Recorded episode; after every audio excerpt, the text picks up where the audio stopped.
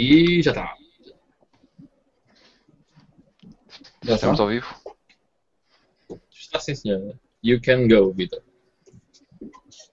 Então, para quem não está a ver, eh, sejam bem-vindos um, a mais um GameStone. Continuamos a fazer isto ao vivo, com muito gosto e prazer. Uh, e estamos já no 55. Hã? Yay! Hoje temos aqui um convidado super especial que já nos, já nos acompanhou em muitos episódios e que gosta muito de fazer cenas assim, que eu não sei bem, que é o Ivan Barroso. Não, não sei o que estás a referir. Não, Está a depois- Vitor? não- Estás a não sei. São cenas que eu estou a ver pela janela, se calhar. Ok. Então hoje temos connosco o Ivan Barroso. Eh, olá Ivan, Olá, Tem Vitor, estás bom? tudo bem? Que tem uns headphones à Tron. foi, foi logo um reparo que eu fiz, esses headphones. Fazem-me lembrar o Tron. Pá, já sabes o velho ditado, mais vale a trono do que não é um, um pássaro a voar. Ok. Havia um mais fixe do que esse. Óbvio. Havia um mais fixe do que esse. Como é que era? Já não sei. Não interessa. E também, claro, o Ivan Cordeiro, como sempre. Ivan? Está-se bem. Está tudo bem. Com a janta nos copianços e meteu a câmera para o lado também, só porque é mais fixe. Não, é como eu estava a explicar. Eu tenho a câmera aqui deste lado. Isto parece que a minha face é gigante porque só se vê a minha face. E eu tipo, acho que isso é fatela. Se é mais dinâmico, né? Está certo. É quando o Ivan tem ali a câmera, parece uma personagem de anime. Eh, entretanto, eu lembrei-me do tal, do tal eh, o trocadilho, que é mais vale tarde do que nunca. Era esse. que isso é que é brutal. Eh, Bertalans. eh, e então, temos aí já gente a ver, ok? Temos sim, senhora. É? Oh, diabo. Uns 40? Uns 40? Não. 40 pessoas já. ok. Mas vamos então eh, arrancando, para isto não ficar eh, muito longo. Eh, antes disso, dizer que hum, hoje vamos, o nosso tema central vai ser um top eh, 5. Vamos baixar do 10 para o 5 porque o nosso episódio anterior ficou com quase 3 horas, são 2 horas e 40 e tal. Eh, porque isto, isto é mega fã e tal, e, e perdemos-nos aqui a falar. Eh, Senhor dos Anéis. Grandes produções. yeah, yeah. E acabamos. Sim, I sim. can see spoilers. Hã? I can see spoilers. Where? Ah, esse aqui. Não, olha, não, não, não faz mal ver-se, porque estes aqui são, eh, são os. Aqueles que mostramos a seguir. Como é que chamamos isso? Menções honrosas. Menções honrosas. Está bem, ok. Portanto, olha, já, já estão a ver. Já estão a ver, ver um. Estão a ver um ali, mas o meu top está aqui ao lado ninguém o vê. Por isso, nada feito.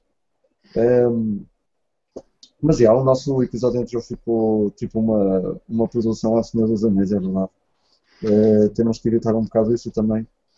Ehm, portanto, vamos fazer um top 5 de jogos que saíram das, de, de banda desenhada ou de cómics eh, que não tenham muito a ver, ou se calhar eh, alguns, alguns títulos que nós temos aqui até têm um bocadinho a ver com filmes, mas não é todo diretamente feito do filme, eh, como é por exemplo o Batman Returns, o Batman Forever e etc. Essas coisas que são, que são feitas seguindo a história que, se passa no- no- nos filmes, são coisas mais, mais amplas eh, e com universos tirados do- dos cómics e das BDs. E, e é isso, vai ser o nosso tema central, vai ser um top 5 baseado na- na- nessas cenas. E antes disso, vamos começar já com o Back in the Day. Que o Ivan vai, no- vai ter o prazer de eh, Ok. palpar. Ah, no Back in the Day. Ainda bem que está aqui o, o Ivan Barroso. Está aqui uma cena que eu não pensasse. Uh, pá, sabia, mas já não me lembro bem da, da, da full story. Mas pronto, então vamos começar Um, pelo, pelo ano 1983, neste dia, dia 7 de setembro de 2020. E, de, exato, 7 de setembro de 1983. Uh, quando a American Telephone and Telegraph, ou seja, uh, mais conhecida por AT&T, uh, anunciou uma parceria com a Calico Industries para desenvolver um serviço de videojogos que para a ColecoVision, que era a consola da, da Coleco, um, que era uh, os jogos eram distribuídos através da linha do telefone. Uh, como eles queriam conseguir isto, era através de um modem qualquer que eles estavam a desenvolver, e então, pronto, isto é assim, em 1983, já, tipo, modems em Portugal começaram a aparecer, pá, em, sei, 90, 90 yeah. Uh, e pronto, em 83 a ColecoVision falava sobre isso. E era exatamente isso que eu ia dizer, para tu dar-se mais umas luzes, se soubesses, porque eu já não me lembro muito sobre este tema, pá, lembro-me de ouvir falar nisto, mas já não tenho grande ideia do porquê, nem se isto foi para a frente, se não... É pá, eu estava só aqui a ver umas imagens, só, só para conceptualizar um, as coisas. Ok, o ColecoVision é esta espécie de consola que tinha estes periféricos. Parecem hum, telefones. É, sim. Ok, então estão aqui alguns dos jogos. Eu até, até fazia sprites em condições já. Uh, e, um dos, e, um dos, attachments era até isto que era podia-se conectar a um computador. Hum. Está, aqui, está aqui até no topo uma imagem de ser conectado ao computador, como podem ver. Yeah. Mas essa coisa de uh, consolas estarem ser ligadas a modems não, não aparece com o ColecoVision, aparece com muito mais consolas, como por exemplo o Atari 2600, que uh, também tinha essa possibilidade. É claro que epá, é, dos anos 80, princípio dos anos 80, é, é mais tipo loucura do que um, utilidade. Uh, a própria Mattel também tinha pensado em pôr um modem. Havia, havia várias consolas que já tinham, já estavam pensadas para ter modems então só ver se via aqui uma imagem, mas não, não, não, não tenho. Bem, de qualquer forma, sim, era possível ligar-se à internet e era possível até fazer uh, download de jogos uh, pela linha telefónica. Também, sejamos sinceros, os jogos naquela altura tinham para aí 10 capas. Não. Eu lembro-me de esperar, por exemplo, 40 minutos para sacar o KOF 98 no modelo de 56 capas. Agora não havia modems de 56 capas, pá. Os modems eram, também eram, tipo, funcionavam a bits, não a capas. Pois, um, mas não, não foram, só, foram só experiências, não é? Falou-se que era, era possível, que talvez fosse avançasse, mas realmente quando eles começaram a se interessar por esse sector foi quando ali começou a aparecer as primeiras coisas do Crash e então uh, essas coisas foram todas tipo tudo encaixado do lado. É, e nunca mais ouviu falar nisso. Eh, a própria Nintendo com o Famicom também quando, uh, não trouxe hum, para o Ocidente o Network Adapter que, que, que, tinha no, no Oriente, que tinha no Japão. E pá, havia montes, o MSX trazia uma ligação também com modems, mas o MSX é um computador, não é? Por isso não, não é de espantar muito. Ah, pá, esta coisa da internet, e não era na altura, não era internet, era só mesmo rede, se pudesse ser que posso-me chamar isso, já, já sabia ali uma, uns princípios de tentar fazer algumas coisas, mas epá, era tudo muito primitivo. Mesmo, por exemplo, jogos que podiam ser jogados em computadores, como, como o Zork ou o Colossal ou Cave Adventure, ainda era tudo à base de teclar texto, não é? Tudo com parse. Uh, parse commands tipo go left, go right, up, down.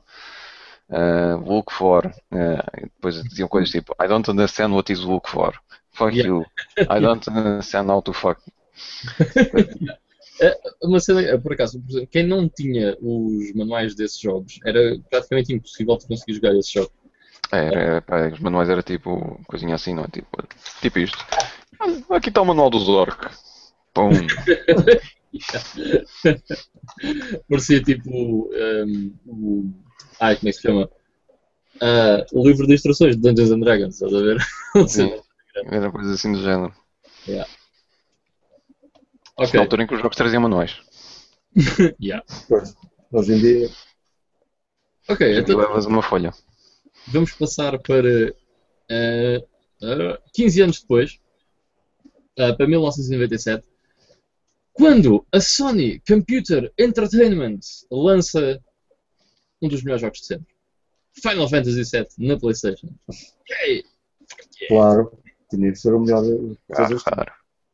É pá, yeah, bem importante. Uh, acho que provavelmente toda a gente sabe porquê, não é? Final Fantasy VII uh, não só é considerado do- um dos melhores Final Fantasies, como também uh, é um dos que melhor vendeu.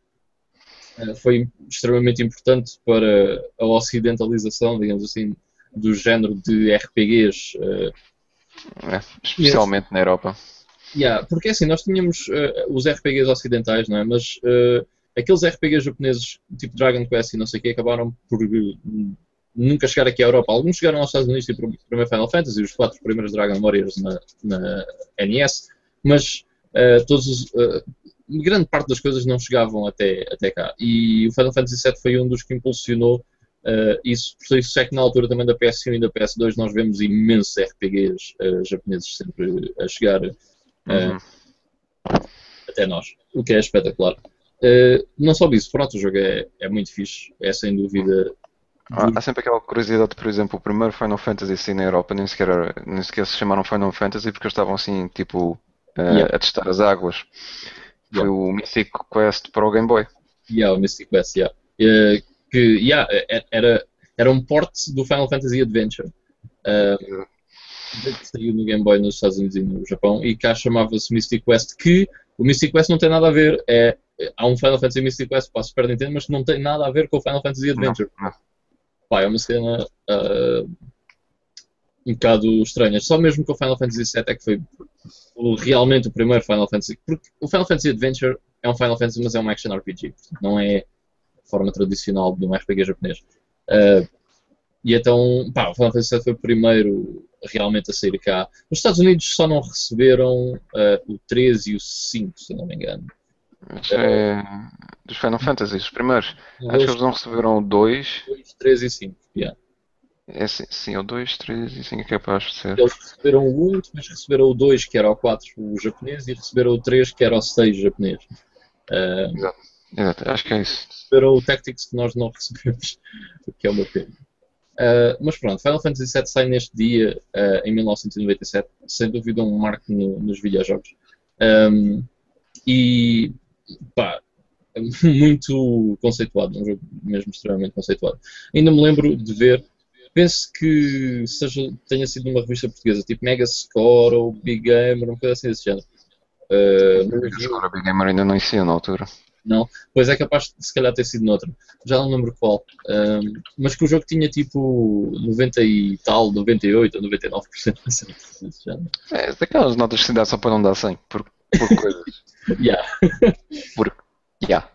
É como a- a- eu lembro-me do Half-Life 2, teve tipo 99, acho eu, na Big Gamer. Yeah, porque. cenas. Porque não é perfeito, mas tipo, no game, there's no perfect game. So, uh, eu sou, by the way, eu acho que nunca tinha falado sobre isto, mas eu sou apologista do, do 100 e do 10, porque assim, tipo, não há nenhum jogo perfeito, ou seja, se não há nenhum jogo perfeito, nunca podes dar a perfeição, ou seja, nunca podes dar o 10. Mas há certos jogos que para ti uh, são excelentes e tipo, porque é que tu não has de dar o 10? Se esses jogos se destacam e se estão num nível superior?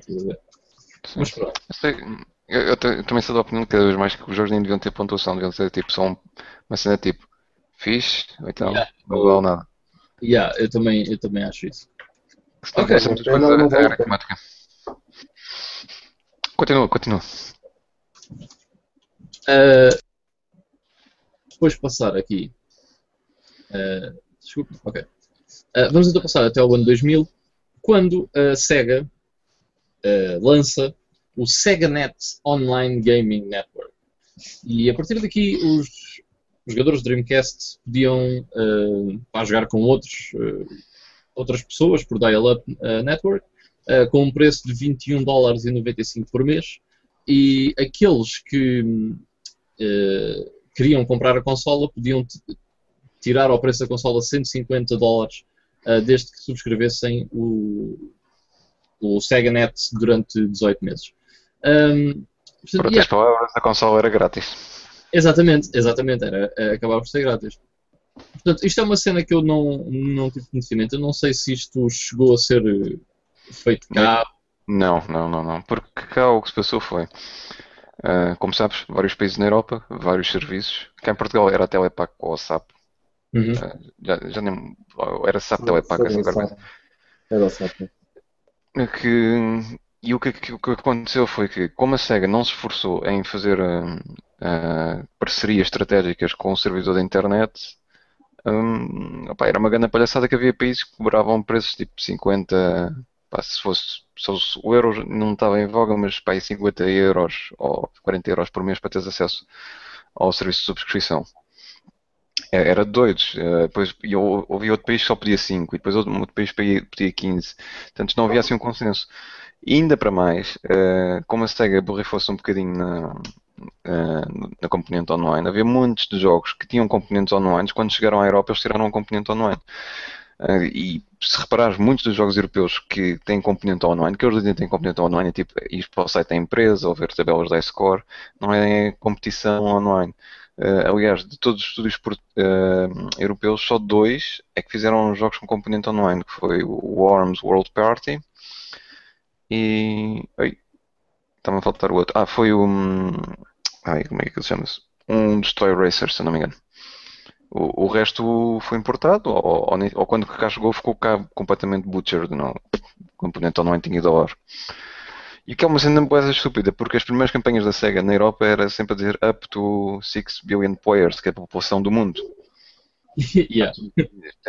Focam-se numa coisa e depois cagam completamente. Completamente.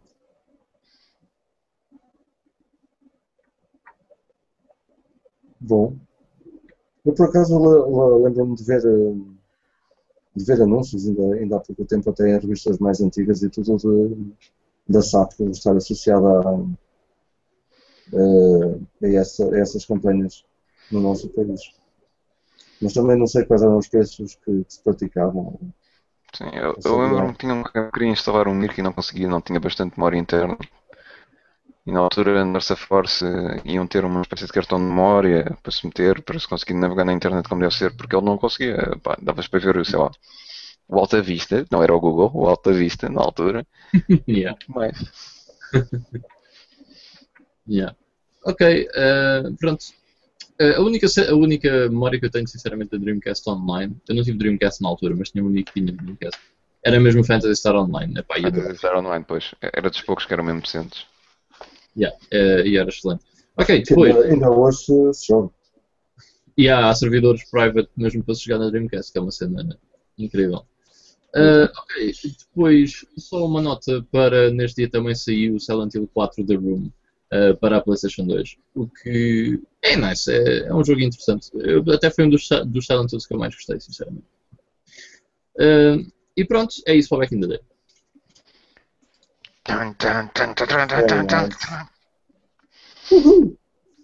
Ok, e hum, vamos voltar um bocadinho atrás, porque começámos a fazer o podcast e nem, e nem eh, deixámos aqui uma palavra ao Miguel. O Miguel, eh, que obviamente está cá sempre connosco, eh, é um dos cabecilhas do, do, do GameStone. Eh, infelizmente encontra-se adoentado e não, não pode estar connosco neste episódio. Por isso é que temos aqui, aqui o nosso suplente de luxo, o, o Ivan Barroso connosco.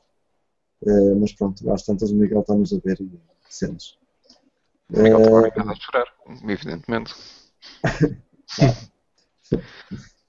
vamos passar então eh, às notícias.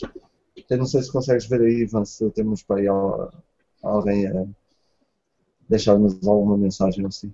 Eh, posso tentar ver se sim, mas penso, penso que não, mas espera aí. Não, por enquanto não. Can proceed. Ok. Vamos passar então às, às notícias. Temos aqui eh, eh, pouca coisa, mas boas notícias. Também, lá está, no, no- nos episódios que temos gravados, eh, isto é um mês muito, muito parado e não há assim grande coisa eh, a acontecer. De qualquer maneira, Quer dizer, esta semana Esta semana, oh, oh, diabo. ainda, houve, ainda houve umas coisinhas. Mas é, é tudo ligado à polémica, é incrível. Eh, bom, mas vamos, vamos começar então. Eu vou já começar a falar eh, sobre o acontecimento eh, português foi lançada a Microsoft uh, Xbox One. Aí está. O Ivan com a sua cena na mão. o Ivan com a sua cena na mão. É, é, é melhor dizer brochura, que é para o pessoal não pensar que eu ando aqui a fazer ah, malvarismo okay. com coisas escritas. Uma brochura. Já agora. Os jogos estão para si para, para o bicho. Epá! Ainda há, há uma oferta muito, muito boa até. Não, tem, não, não acho que o pessoal se possa queixar. Em termos de qualidade, isso já é diferente, mas quantidade. Sim, uh, além daqueles títulos que ele estava a mostrar, este, esta brochura tem aqui uns especiais porque são os parceiros estratégicos da Microsoft, não é? Portanto, os exclusivos têm direito a, a páginas próprias. Hum. Exclusivos e também alguns multiplataformas, tipo FIFAs e coisas assim, que vende sempre. Isso é, é, o, é o livrinho que vinha na, na Big hum, sim, também é. Uh, mas isto foi dado durante a conferência da, da Microsoft. Uh, do lançamento oficial que foi feito na, na FNAC do Colombo. Uh, foi assim, uma coisa engraçada, fizeram um, um, dois torneios, quer dizer, um torneio e um quiz. Quem, quem acertasse ganhava, ganhava a consola. Uh, aliás, no Forza havia um, um torneio de Forza. Quem fizesse o melhor tempo ganhava a consola assinada pelo Felipe Albuquerque, que é um piloto de automobilismo. Um, e pelos vistos, hoje já estava o gajo na, no LX a vender a consola. Eu vi isso também. Enfim. Respect. Why humans? O gajo não, estava a pedir, não, estava a pedir 350 euros. Not Por isso não, não okay. estava assim pequeno. Basicamente foi para alguém que não teria a consola. Sim. Uh... O, o gajo já, já devia ter a consola até. Fez Sim, o tempo porque andou a treinar. Um, há, há, coisas interessantes na, na, Xbox One. Eu estive a jogar um, na Xbox, assim, estou a dizer bem.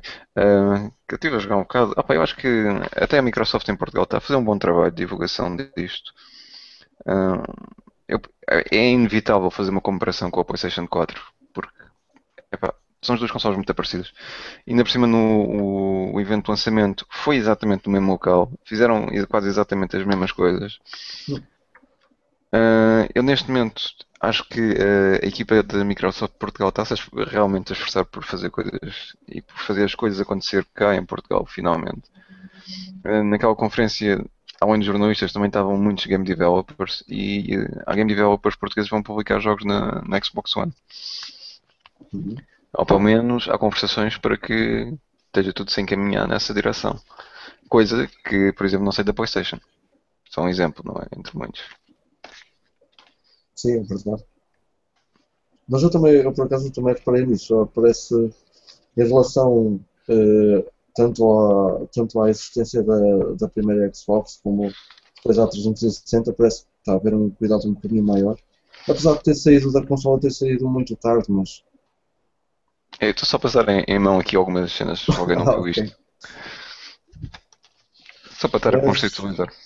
Sim, sim. É, não, eu, eu, também tenho assim, um bocadinho essa noção, tem, tem havido um certo cuidado e, e mais, mais atenção porque, pronto, lá está, né, em relação a 360, nós, nós os portugueses, fomos, uh, ou pondo as coisas de outra maneira, as ações de marketing da Sony, completamente. E a Microsoft foi um bocado uh, nula uh, nesse aspecto. Coisa que para já não, não, não se tem reparado, mas vamos ver também como é que é no futuro. Se, Sim, sim. Epá, pelo menos por agora, não é? Estou a energia na direção certa. Epá, eu, eu estive lá e já falei com alguns membros da equipa e tenho, tenho gostado do que eles têm estado a dizer e do espírito que eles têm estado a demonstrar, especialmente com os developers portugueses, porque, como sabem, a indústria portuguesa está em crescimento. Temos vários produtos que até merecem estar numa console e não em mobiles ou, ou em PCs. São produtos que são mesmo virados para consolas e é bom que haja um developer, um developer não, uma grande distribuidora, uma grande produtora como a Microsoft a dizer-lhes uh, sim, estamos interessados e gostaríamos que vocês publicassem no nosso sistema. Pá, também gostaria que a Nintendo e que a, que a Sony fizessem a mesma coisa, mas se calhar é preciso só um ir à frente para depois os outros seguirem. É uma questão de vermos. Mas é preciso ir alguém à frente e neste momento são eles a ir à frente. Eles assim. também foram à frente quando anunciaram a consola. Depois deu-se um terremoto. Mas é, é, eu acho que eles não têm a grande escolha, não é? Porque é assim, eles chegam atrasados a um mercado que não, Sim, sim. não os quer por aí além. É, Sempre foi um mercado muito Sim, virado sim. Sony. E, e basta ver, no dia que isto foi anunciado, houve, houve bastante, hum, bastante hum, backlash no- nas comunidades. O pessoal que dizia que ia comprar os, ah, vende, mas é isso, e compra antes uma da concorrência. Hum. Coisas assim parecidas, não é? Há muito backlash com a console. Mas eles podiam estar muito bem de braços cruzados, não é? Não estão. Claro. Sim, isso é, isso é importante e, e é bom para todos. Nós até tivemos aí, ainda há pouco tempo, uma discussãozinha eh, saudável, obviamente, e tem havido imensas, eh, porque também as comunidades estão um bocado, estão um bocado eh, envenenadas por, por, aquela, por aquelas cenas, e não só em relação à Microsoft, mas até eh, é mais em relação à Nintendo, que, é o- que é o Wii U, eh, que não tem jogos e etc. Vão, vão sempre a dar as mesmas conversas e, Sim, sim. e, e continua O Wii U neste momento, para mim, tem o melhor line-up para o ano que vem, por exemplo, de jogos. Sim, sim. E para muitos a decisão até está a ser ter uma consola, seja Xbox One ou, ou o PS4 e a Wii U. Sim, Esse parece estar novamente. a, ser, estar a ser a opção de muita gente ter a Wii U como uma consola de suporte vá, ou, ou só para exclusivo. Eh, mas eh, não não fugindo muito de, Eu- de, desde isso. Não, eu ia só dizer, eu acho que a maior parte das pessoas que, que, que é mais consumista de, de videojogos acaba por ter eh, duas consolas, PS4 X- ou Xbox One e a Wii U. Sim, sim, exatamente. Acho que isso é o mais normal de acontecer, porque normalmente esse tipo de pessoas gosta sempre dos exclusivos da Nintendo, normalmente, ok? Ahm, mas óbvio que não podem comprar só uma Wii U, porque há muitas outras coisas que eles querem jogar eh, que só saem na PS4 e na Xbox One, devido à diferença, obviamente, de hardware eh, entre essas duas e a Wii U. Isso acho que muita gente irá optar por, esse, por, esses, por, esses, por dois sistemas dos, dos três. Sim, sim, se- sem dúvida. Pois era, era precisamente o que eu estava a dizer, que é o que se ouve mais hoje em dia, é que há sempre essa, é que a opção é sempre essa, eh, e, e, e me admira também. Eh, Eu, se, se for falar num, num- eu, pessoalmente, eu preferia, por exemplo, ter a Xbox One, porque tem eh, jogos que me atraem mais, não, não, não é, não é por mais nada. Agora também eh, tenho quase a certeza que muita gente é arrastada por, eh, por uma onda de marketing eh, bem feito e, e porque os amigos estão lá também. Isso, isso obviamente também é importante. Se ambas as consolas estão viradas para online, comunidades online e jogos online, eh, não, é, não é estranho muita gente ir atrás eh, uns dos outros e obviamente que a Sony sempre teve uma, a maior parte do, do, do, do mercado em Portugal, desde sempre. Ehm, portanto, Desde também pequenino. Não, sempre não, na altura da Mega Drive. não. Os jogos da Sonic é que eram para o Mega CD, por exemplo. Yeah. Foi? Diria. Eh, mas, mas pronto, mas, mas é isso.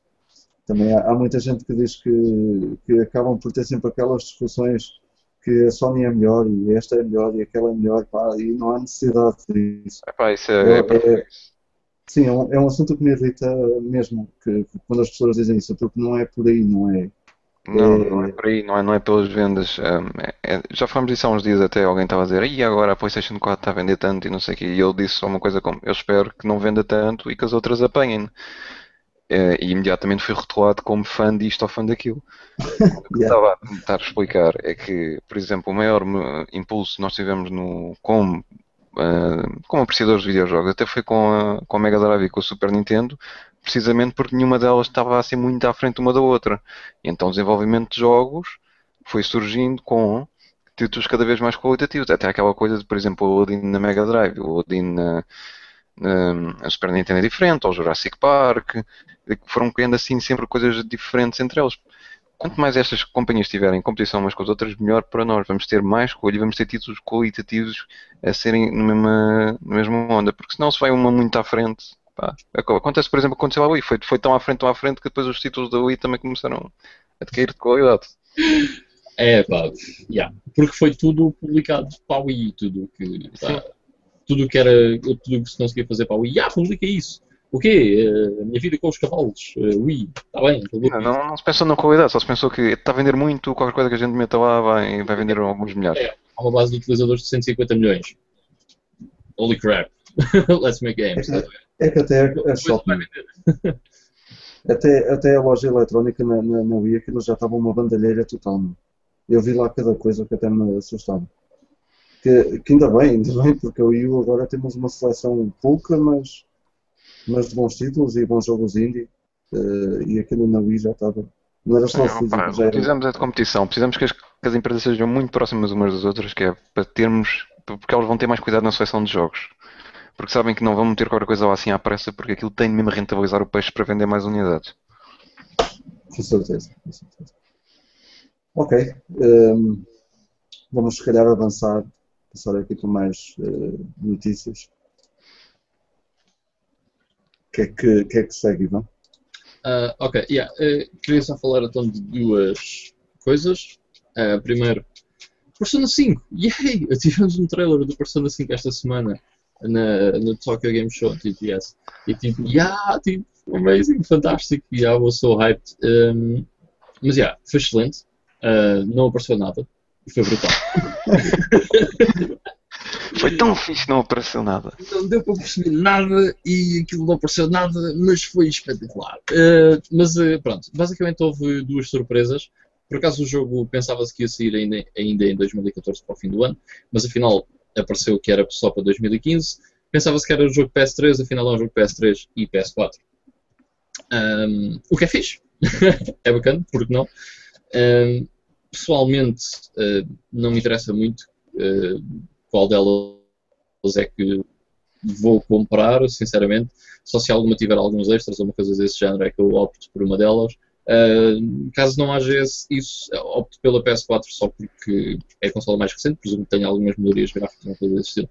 Mas, yeah, tipo, uh, portanto, PS3 e PS4 em 2005, Persona 5, mesmo nice. Agora, só falta eles anunciarem o Persona 6, que é para a gente não estar muito tempo sem jogar Persona, porque senão começa a dar cabo da cabeça.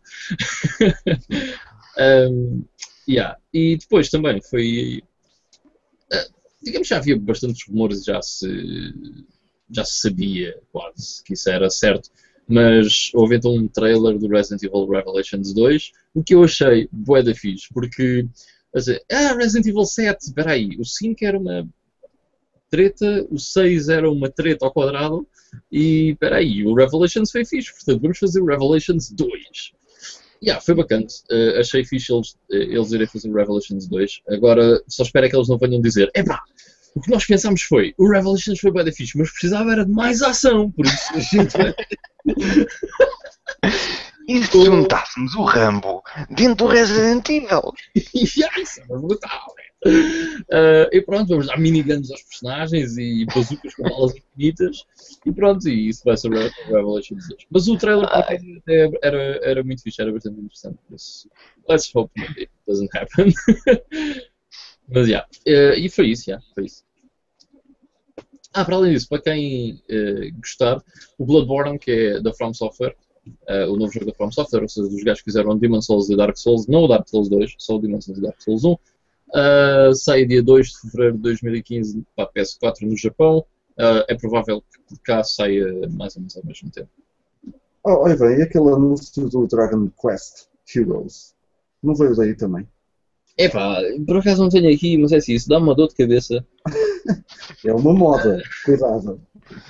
É assim. É... Ok, a Nintendo fez isso com o Zelda, com o mundo do Zelda, ok? Yeah. Uh, e não posso falar de nada, mas. uh, uh, yeah, não posso falar. Portanto, yeah, não estou entusiasmado. Não estou entusiasmado. Bem, basicamente é, é uma cena igual com o mundo de Dragon Quest. Yeah, parece que tipo, o cash-in na cena, tipo, peraí, a Nintendo fez isto, nós se calhar também conseguimos fazer isso e também conseguimos fazer dinheiro com isto, portanto, yeah, bora fazer. A seguir vamos ter aí o Final Fantasy Champions, E, e, cenas, e cenas assim com vários universos. Super Dragon Quest Fighter 2. É que aquilo, se começa a pegar moda, cuidado, ainda vamos ter aí assim, uma- alguma- até, até um FIFA, até um FIFA, um FIFA Blood, Blood Championship ou assim qualquer coisa. Pro Evolution Dragon Quest. My God. Eh, pronto, mas lembrei-me assim de repente eh, que isso também. Ai, meu Deus. E, eh, e para finalizar aqui as notícias, só. Eh, Deixa-me só dizer isto. Sim, Não sim. é por ter Zelda que é bom, que as coisas são boas. Remember the CDI? eh? Wand of Gamelon? eh? Diz alguma coisa? Nem a Nintendo se lembra disso, quanto mais nós. Eles não se querem lembrar. É tipo, não, erase all the memories. I don't know what Quem é que you're fez talking isto? about. Lá todos chateados. Quem é que fez isto? Eu quero saber. Enfim, Enfim, Vitor, queres que eu fale aqui um bocadinho sobre o Gamersgate? assim sim, exatamente. a- Ao Gamergate. Se preferirem. Gamergate. Que é uma, uma polémica nova que apareceu vá, recentemente, que vem num turbilhão de coisas que foram aparecendo na indústria agora, como é que é relacionado com os produtores de jogos, normalmente indies, jornalistas e, e a comunidade. Que eh, isto começou em duas coisas. Primeiro foi com a Zoe Queen, que é uma produtora de jogos indie, que tem um jogo que chama-se ah, deixa cá ver, Depressive, eh, não, Depression Quest e que o namorado dela eh, trabalha na imprensa e que dá, deu-lhe supostamente algumas reviews ao jogo assim um bocadinho mais eh, positivas, digamos assim. E escreveu essas para o Rock Paper and Shotgun e também no Kotaku. E depois houve ali uma zanga entre eles sobre a conversa parecida e ele foi lavar a roupa suja para a internet e dizer que ela, durante um daqueles eventos de jogos indies, que tem, tem award e coisa assim parecida, tinha dormido com, eh, com um dos júris para que eh, o júri votasse no projeto dela. Ok, depois começou aqui uma polémica porque epá, a ética, a independência, nhanhó, a isenção do jornalista e do júri. eh, é claro que ela podia ter, ter tido relações sexuais com uma zebra, não fazia mal nenhum, mas se a zebra escrevesse para o, para o Kotaku é que não pode ser. Yeah. Basicamente é esta a polémica que veio daí. E, opá, aí começa aqui a haver uma grande confusão.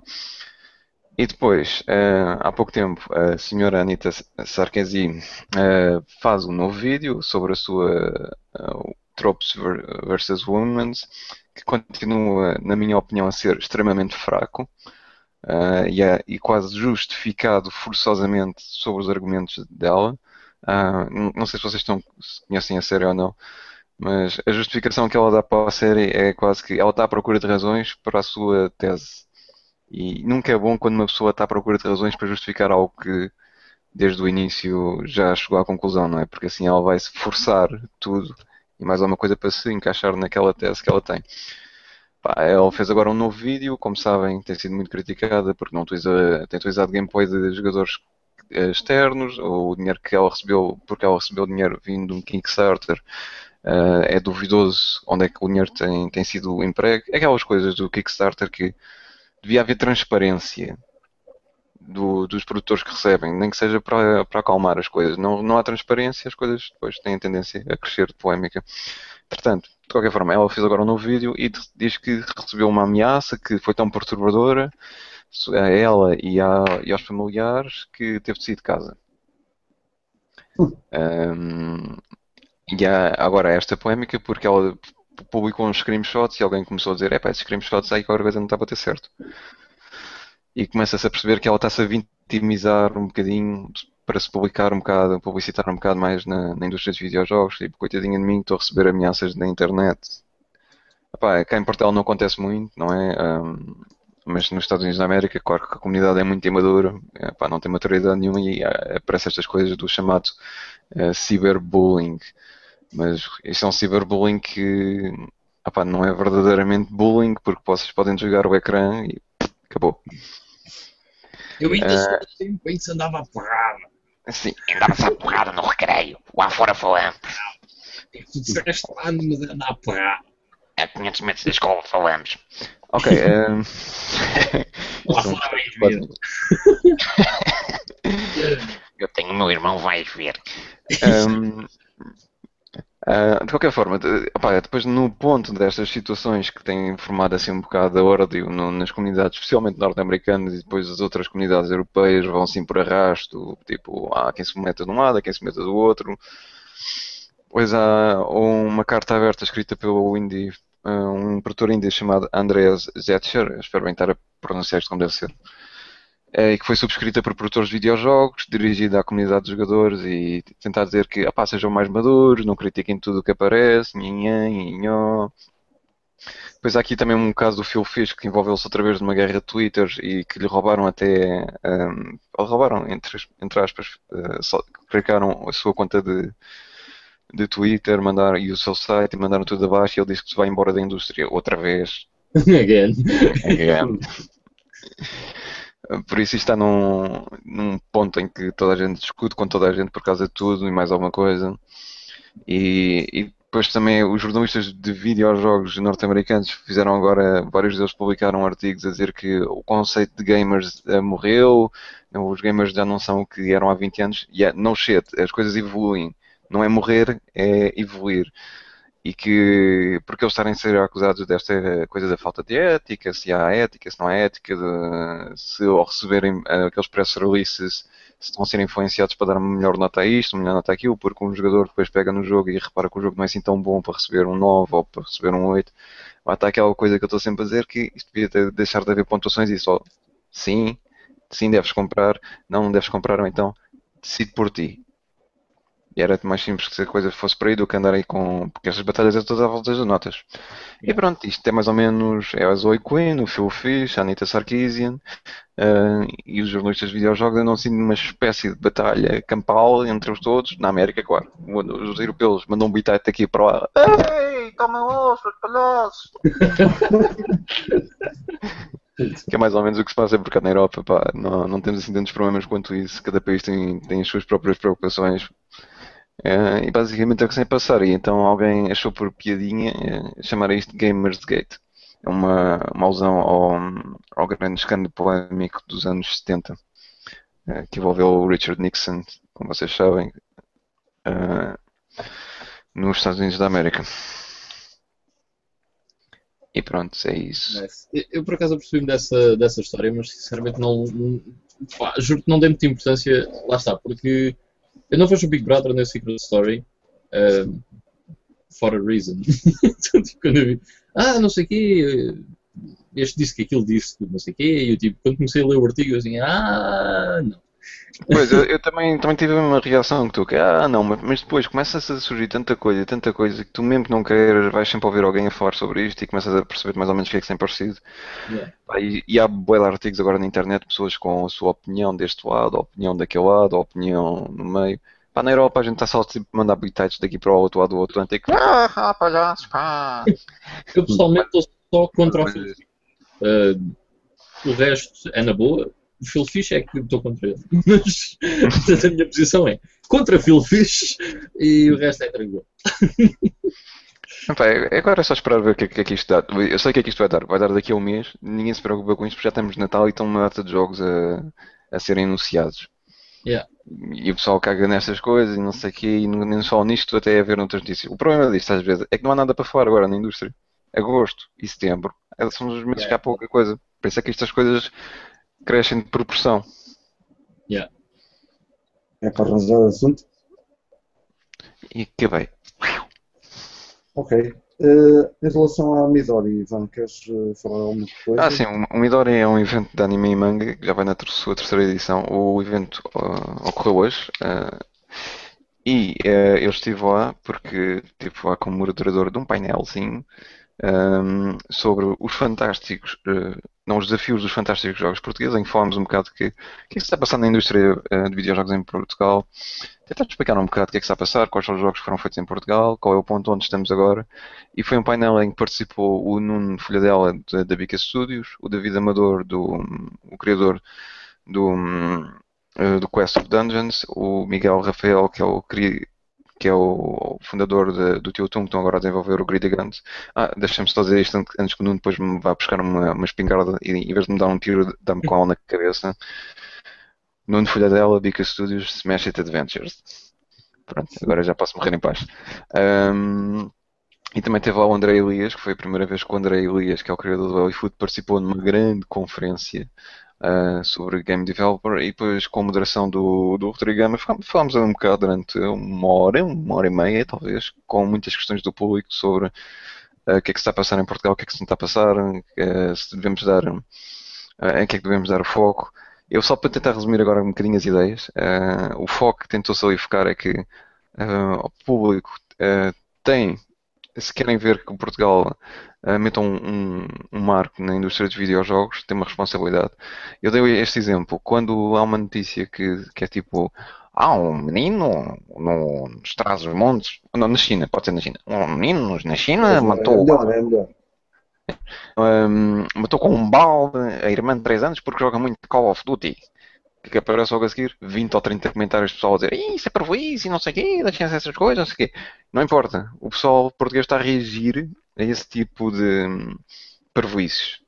E depois há, um, há uma entidade, ah, pá, podia ser o Correio da Manhã, não é? Ter publicado isto, eh, faz uma entrevista ao, ao Nuno, ou ao Miguel, ou ao David, e dizem, ah, Portugal está a desenvolver jogos estes, estes jovens estão a ter sucesso, não sei o quê. Quantos comentários é que aquilo tem? Tipo, um. E é tipo, é o pai deles, ou a namorada, ou o amigo. Ah, e o que eu tentei ali iludir naquilo foi, epá, estamos a fazer as coisas ao contrário. Estamos a ignorar o que é bom e a, a falar do que é mau, que não é para lado nenhum. E o que eu foi o meu apelo foi, pá, façam, façam ao contrário. Ignorem o que é parvoíce, que é este miúdo na China matou um gajo à bola, ou estes pais na China venderam o, filho, ou um gajo na América agora foi quando uma metralhadora matou 50 gajos porque joga muito o FIFA. Não importa, é parvoíce puro. Ignorar isso e começar a focar-nos no que, no que está a acontecer agora em Portugal. Começar a comentar.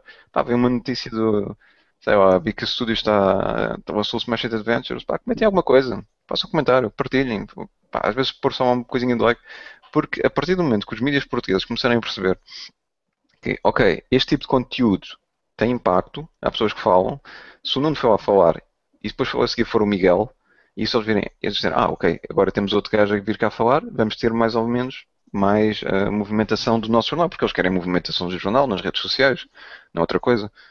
Portanto, uh, vamos apanhar o Miguel, depois já vem o David, depois já vem o André, depois já vem o Nelly de, de Battleship. Ou seja, é muito mais fácil crescermos assim. Agora, se cada vez que sai uma notícia e ninguém comenta, ninguém diz nada, o próximo gajo vem seguir e vão dizer, epá, não, já, já tivemos, fizemos um artigo a semana passada, ninguém falou, ninguém comentou, ninguém disse nada. Pá, é, temos uma responsabilidade também para que isto saia do buraco onde estava, não é? Está, está, estamos assim a elevar-nos aos poucos e poucos, mas também precisamos que toda a gente uh, empurre esta bola de neve. Basicamente foi isso. Só para tentar esticar muito agora sobre a conversa. É um, é um bom resumo, sim, e é de facto importante que essas coisas aconteçam. E pronto, então vamos deixar aqui as notícias para um, continuarmos em frente. Porque para a frente é que é o caminho. Apesar de nós não estarmos a andar. E vamos passar ao nosso Play Now.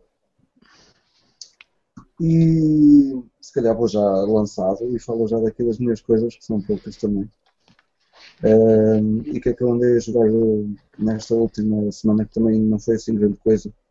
Uh, voltei a rejogar muitas coisas que, que eu nem meti aqui, uh, mas tenho estado a jogar Mario Kart 8, uh, por exemplo, que me surpreende sempre.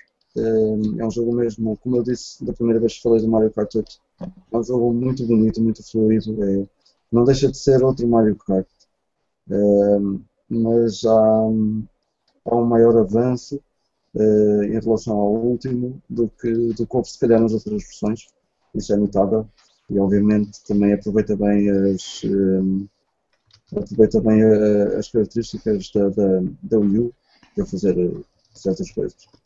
Depois, experimentei finalmente uh, o Sonic Lost Worlds, um jogo que eu queria jogar já há algum tempo. Um, e o que é que eu posso dizer? Uh, eu gostei do jogo. Um, e até, até é um jogo engraçado, mas é inevitável comparar-se uh, o Sonic Lost Worlds ao, ao Mario Galaxy. É, é o mesmo sistema, é, é o mesmo universo, parece que até as, a, a forma como, como se salta de, de Ilhéu, digamos assim, em Ilhéu é, é igual. Ilhéus aéreos, obviamente, é uma cena futurística. Um, é, acontece da mesma maneira, mas de qualquer maneira eh, eu entendo quem critica e até eu critico, porque não, não é um jogo típico de Sonic. O Sonic é conhecido desde, desde o seu início por ser uma personagem rápida, por, por uh, principal, o principal chamariz ser a velocidade com que se fazem os níveis e com que as ações ocorrem. E isso é impossível no, no jogo Sonic World, porque uh, além de, ser um jogo em, em, em, em 3D, e já no Sonic 3D era um jogo muito calminho, mas mesmo assim havia algumas ações que permitiam reviver alguma, aquela rapidez uh, de onde foi criado o Sonic. No Lost Worlds, além disso, uh, ainda temos aquelas, aquela espécie de planetas em que temos que girar à volta deles para apanhar certos, certos itens, apanhar mais anéis e etc. Portanto, o Sonic Lost Worlds não é todo um jogo rápido, como um jogo de Sonic deve ser. E obviamente quem vai jogar com aquela com aquela uh, com aquela pica de querer jogar um jogo de Sonic ultra rápido uh, e ser um ser sónico e, e passar por aquilo tudo mil a hora é impossível. O Sonic Lost Worlds não foi desenhado para ser um, jogo rápido, mas é um bom jogo de exploração e de, encontrar secrets e, e cenas e fazer as coisas a 100%. Uh, quem gostar de quem gostou do Mario Galaxy, quem gostar de, desse tipo de exploração, uh, vai gostar do Sonic Lost Worlds. Uh, obviamente que os fãs mais acérrimos e os puristas da era 16-bit, principalmente, não vão achar piada nenhuma ao Sonic Lost Worlds. Eu gostei uh, como um jogo parecido ao, ao, Mario Galaxy, não gostei como um jogo do Sonic, obviamente. Uh, mas gosto dessa cena de exploração e etc. Depois, outro jogo. Desculpa. Diz, diz. Uh, já agora só acrescentar uma coisa. Uh, eu, eu, também joguei o Lost Worlds, não esta semana, já há algum tempo até, mas. Uh, e concordo com o que dizes. A cena que eu ia só acrescentar é: eu não percebo porque um, eles fizeram o Sonic Generations e o Sonic Generations é muito fixe. Muito, muito fixe. E assim, para mim, o Sonic funciona em 2D, ok? Que o Sonic Generations tinha os níveis em 2D e, e que eram muito fixe, adorei, estava bem louco. Ou funciona em 3D exatamente como fez o Sonic Generations, que é muito, muito, muito uh, automatizado. Estás a ver? Eu, para mim, Sim. o Sonic só funciona assim: ou em 2D, ou então em 3D, mas tudo muito. Um, ehm, como é que se diz? Um, ehm, é, é, tudo muito rápido também. O, o 3D não, do Sonic Sim, esse 3D é muito rápido, mas não era isso que eu queria dizer. É, quando as coisas já estão feitas e é exatamente aquilo que vai acontecer, como é que se diz? Uh... é. Depois, também estou a tentar lembrar. A palavra. Uh, mas sim, um, pronto, basicamente ele funciona para mim ou em 2D e o Sonic Generations fez isso muito bem. É, é, é linear. É, é um 3D, mas é linear. É sempre. Uh, não é. Yeah, é linear, é bem linear a palavra que eu estava à procura. Um, bem, mas não interessa. Uh, mas basicamente o que eu queria dizer é que funciona naquele 3D onde tudo uh, está muito um, já feito, ou seja, não há grande coisa que o jogador possa fazer. É mais tipo uma interação, uh, uma pequena interação com, com os cenários do que, do que propriamente um jogo de plataformas, estás a ver? Pois, uh, não, é, é, um 3D que não, que não nos deixa voltar atrás, é, é mais por aí. Não há. Volta para a frente. Epá, eu não, eu não consigo mesmo lembrar-me da palavra. Eu vou lembrar-me da palavra e ainda vou dizer a palavra durante o podcast, mas agora não lembro da palavra. Mas uh, epá, eu não percebo porque eles terem abandonado a fórmula do Sonic Generations. Eu acho que o Sonic Generations foi bué da fixe e foi o primeiro jogo de Sonic que eu gostei mesmo, mesmo, mesmo desde o Sonic 3 da, da Mega Drive. Ou do Knuckles, yeah. Um, porque o Sonic Adventure, por exemplo, o Sonic Adventure até era porreiro, não, não tenho nada contra o Sonic Adventure, era fixe, mas yeah, não era bem aquilo que nós queríamos. Agora, Generations, man, era, era mesmo bem louco, curti bem daquele jogo. Eh, e eles decidiram, tipo, yeah, não, não vamos fazer mais isto e bora fazer o Lost World. Pá, porque já era bem da mal ver um Super Mario Galaxy 3, então bora lá escutar o Sonic e pronto. Yeah. Mas opá, o jogo é. Lá está. Se fosse o Super Mario e se fosse o, o 3, eh, obviamente com outros settings, pá, o jogo é brutal. Eh, mas num panorama que não, que não cabe bem ao Sonic, não cabe bem ao, ao mundo do Sonic. Se calhar até podia ser outro, outra personagem do mundo do Sonic, mas não ser diretamente o, o Sonic. Se calhar as coisas até faziam mais sentido e, e abriria outra exceção ao, ao jogo. Mas sendo assim, pá, é, um- é uma, é uma quebra muito grande, eu achei isso. E não, é, não é um mau jogo, mas obviamente que para um jogo do Sonic não tem nada a ver, não, não encaixa na- nada bem. É, é melhor o Sonic 3D do que o Sonic Lost Worlds, por exemplo. Ehm, na minha opinião, obviamente. Mas, pronto, tirando o Sonic à parte, é um jogo até.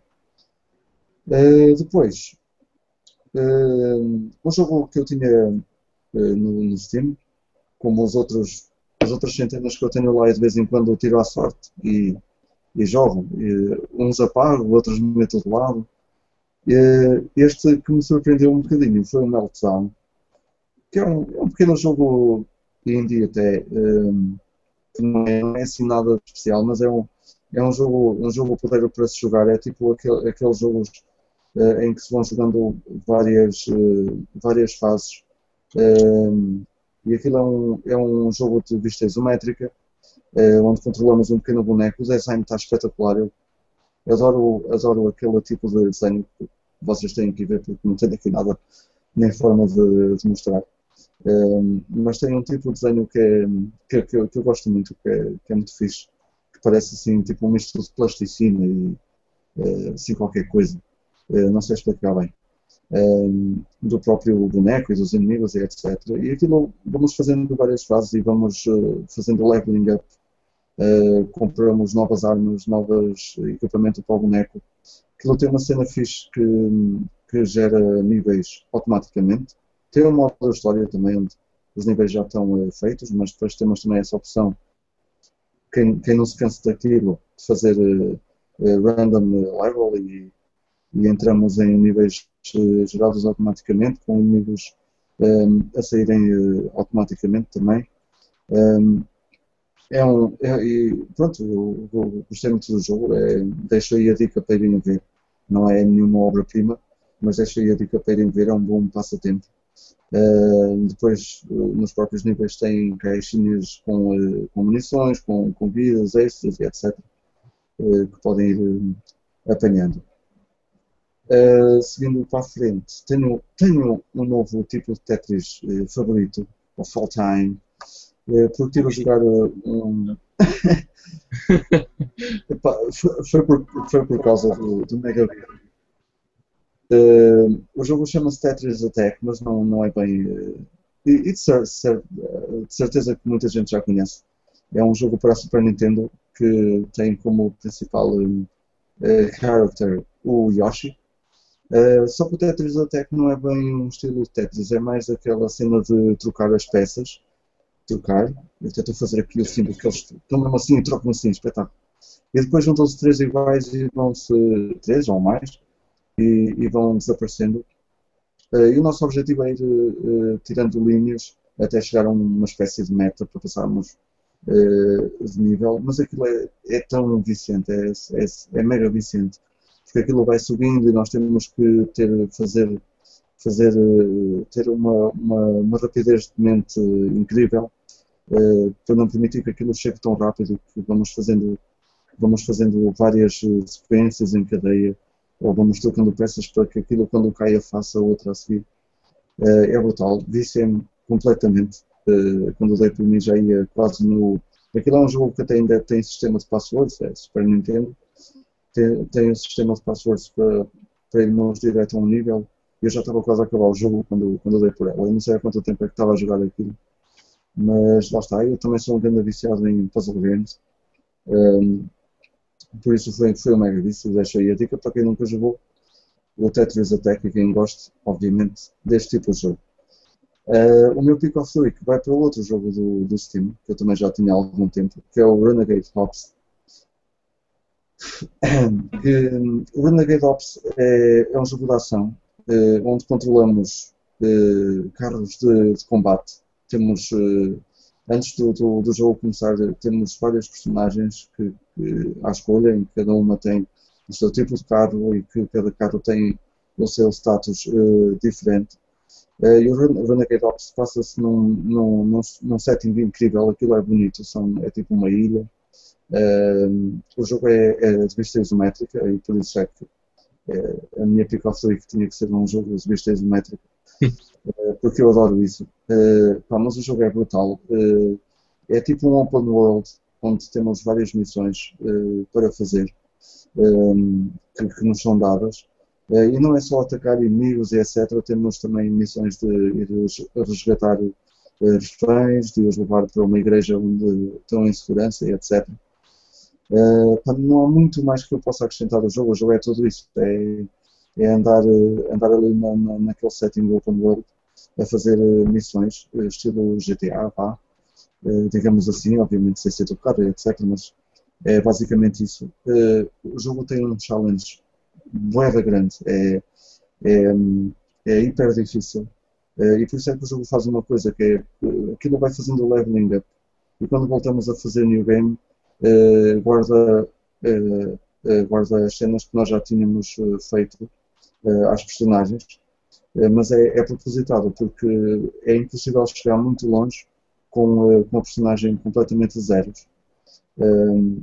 Uma cena engraçada do jogo é que uma das personagens, isto foi um DLC adicionado mais tarde ao jogo, uma das personagens é Gordon Freeman, do universo Half-Life, que tem o seu próprio carro e tudo e, tal. É, é, uma cena brutal, porque o Gordon aparece ali na, na seleção de personagens todos BDS e etc.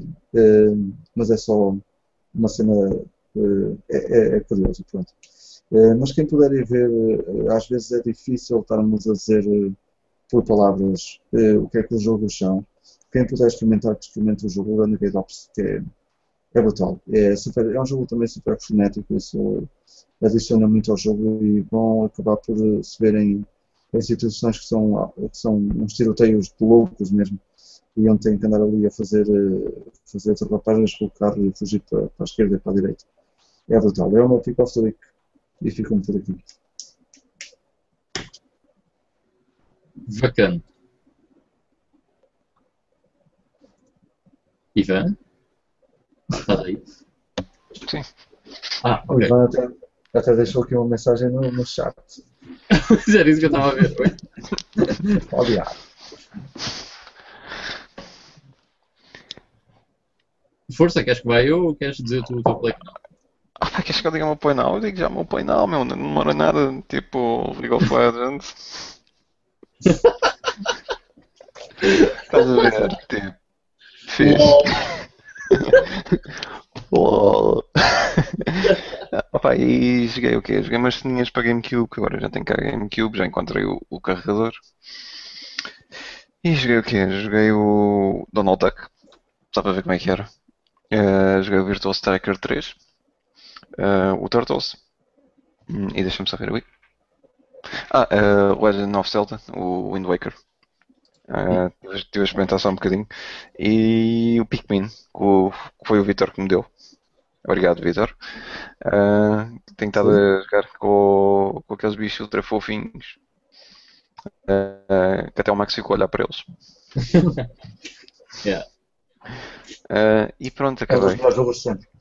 Tcharam! Foi rápido. E agora o Ivan, Hearthstone. Pronto. E e fizeste a jogada e passado 20 minutos. Eu, para mim, é o meu play now. Yeah, jogar Hearthstone. Pode seguir. Não, não. Tu tens de mais cenas que eu sei. Não, há, há, há mais três coisas. Não, mas Hearthstone, uh, yeah, Hearthstone, uh, muito Hearthstone. Uh, mas depois, uh, pá, acabei o Viral Warriors e estou a escrever review, depois podem ver a review da revista por estar. Um, para além disso, Uh, joguei muito pouco porque só tenho o jogo desde ontem e só o experimentei ontem à noite. Ainda não tive a oportunidade de jogar o- de jogá-lo um pouco mais. Mas experimentei o Project X Zone. E o que é que é o Project X Zone? Espera aí. Nobody knows. Ora. Project X Zone. It's this thing. É um jogo da 3DS que, como vocês devem perceber pela capa, tem personagens de várias eh, companhias, de três companhias bastante eh, conhecidas. Isto tem personagens de jogos da Capcom como Resident Evil, Dead Rising, Devil May Cry, Mega Man, Street Fighter, Darkstalker, blá blá blá. Sega, Valkyrie Chronicles, não sei porquê. Uh, Sakura Wars, Virtua Fighter, Resonance of Fate. Quem é que conhece Resonance of Ok, conhece Resonance of Fate, mas tipo, não é propriamente muito conhecido para estar aqui, na minha opinião. Uh, Shining Force, Space Channel 5, The Hard Arcade, what? Yeah. Uh, Fighting Vipers e Zombie Revenge. O que é que é o Zombie Revenge? É um jogo para, para Dreamcast. Ok, por acaso não desconheço.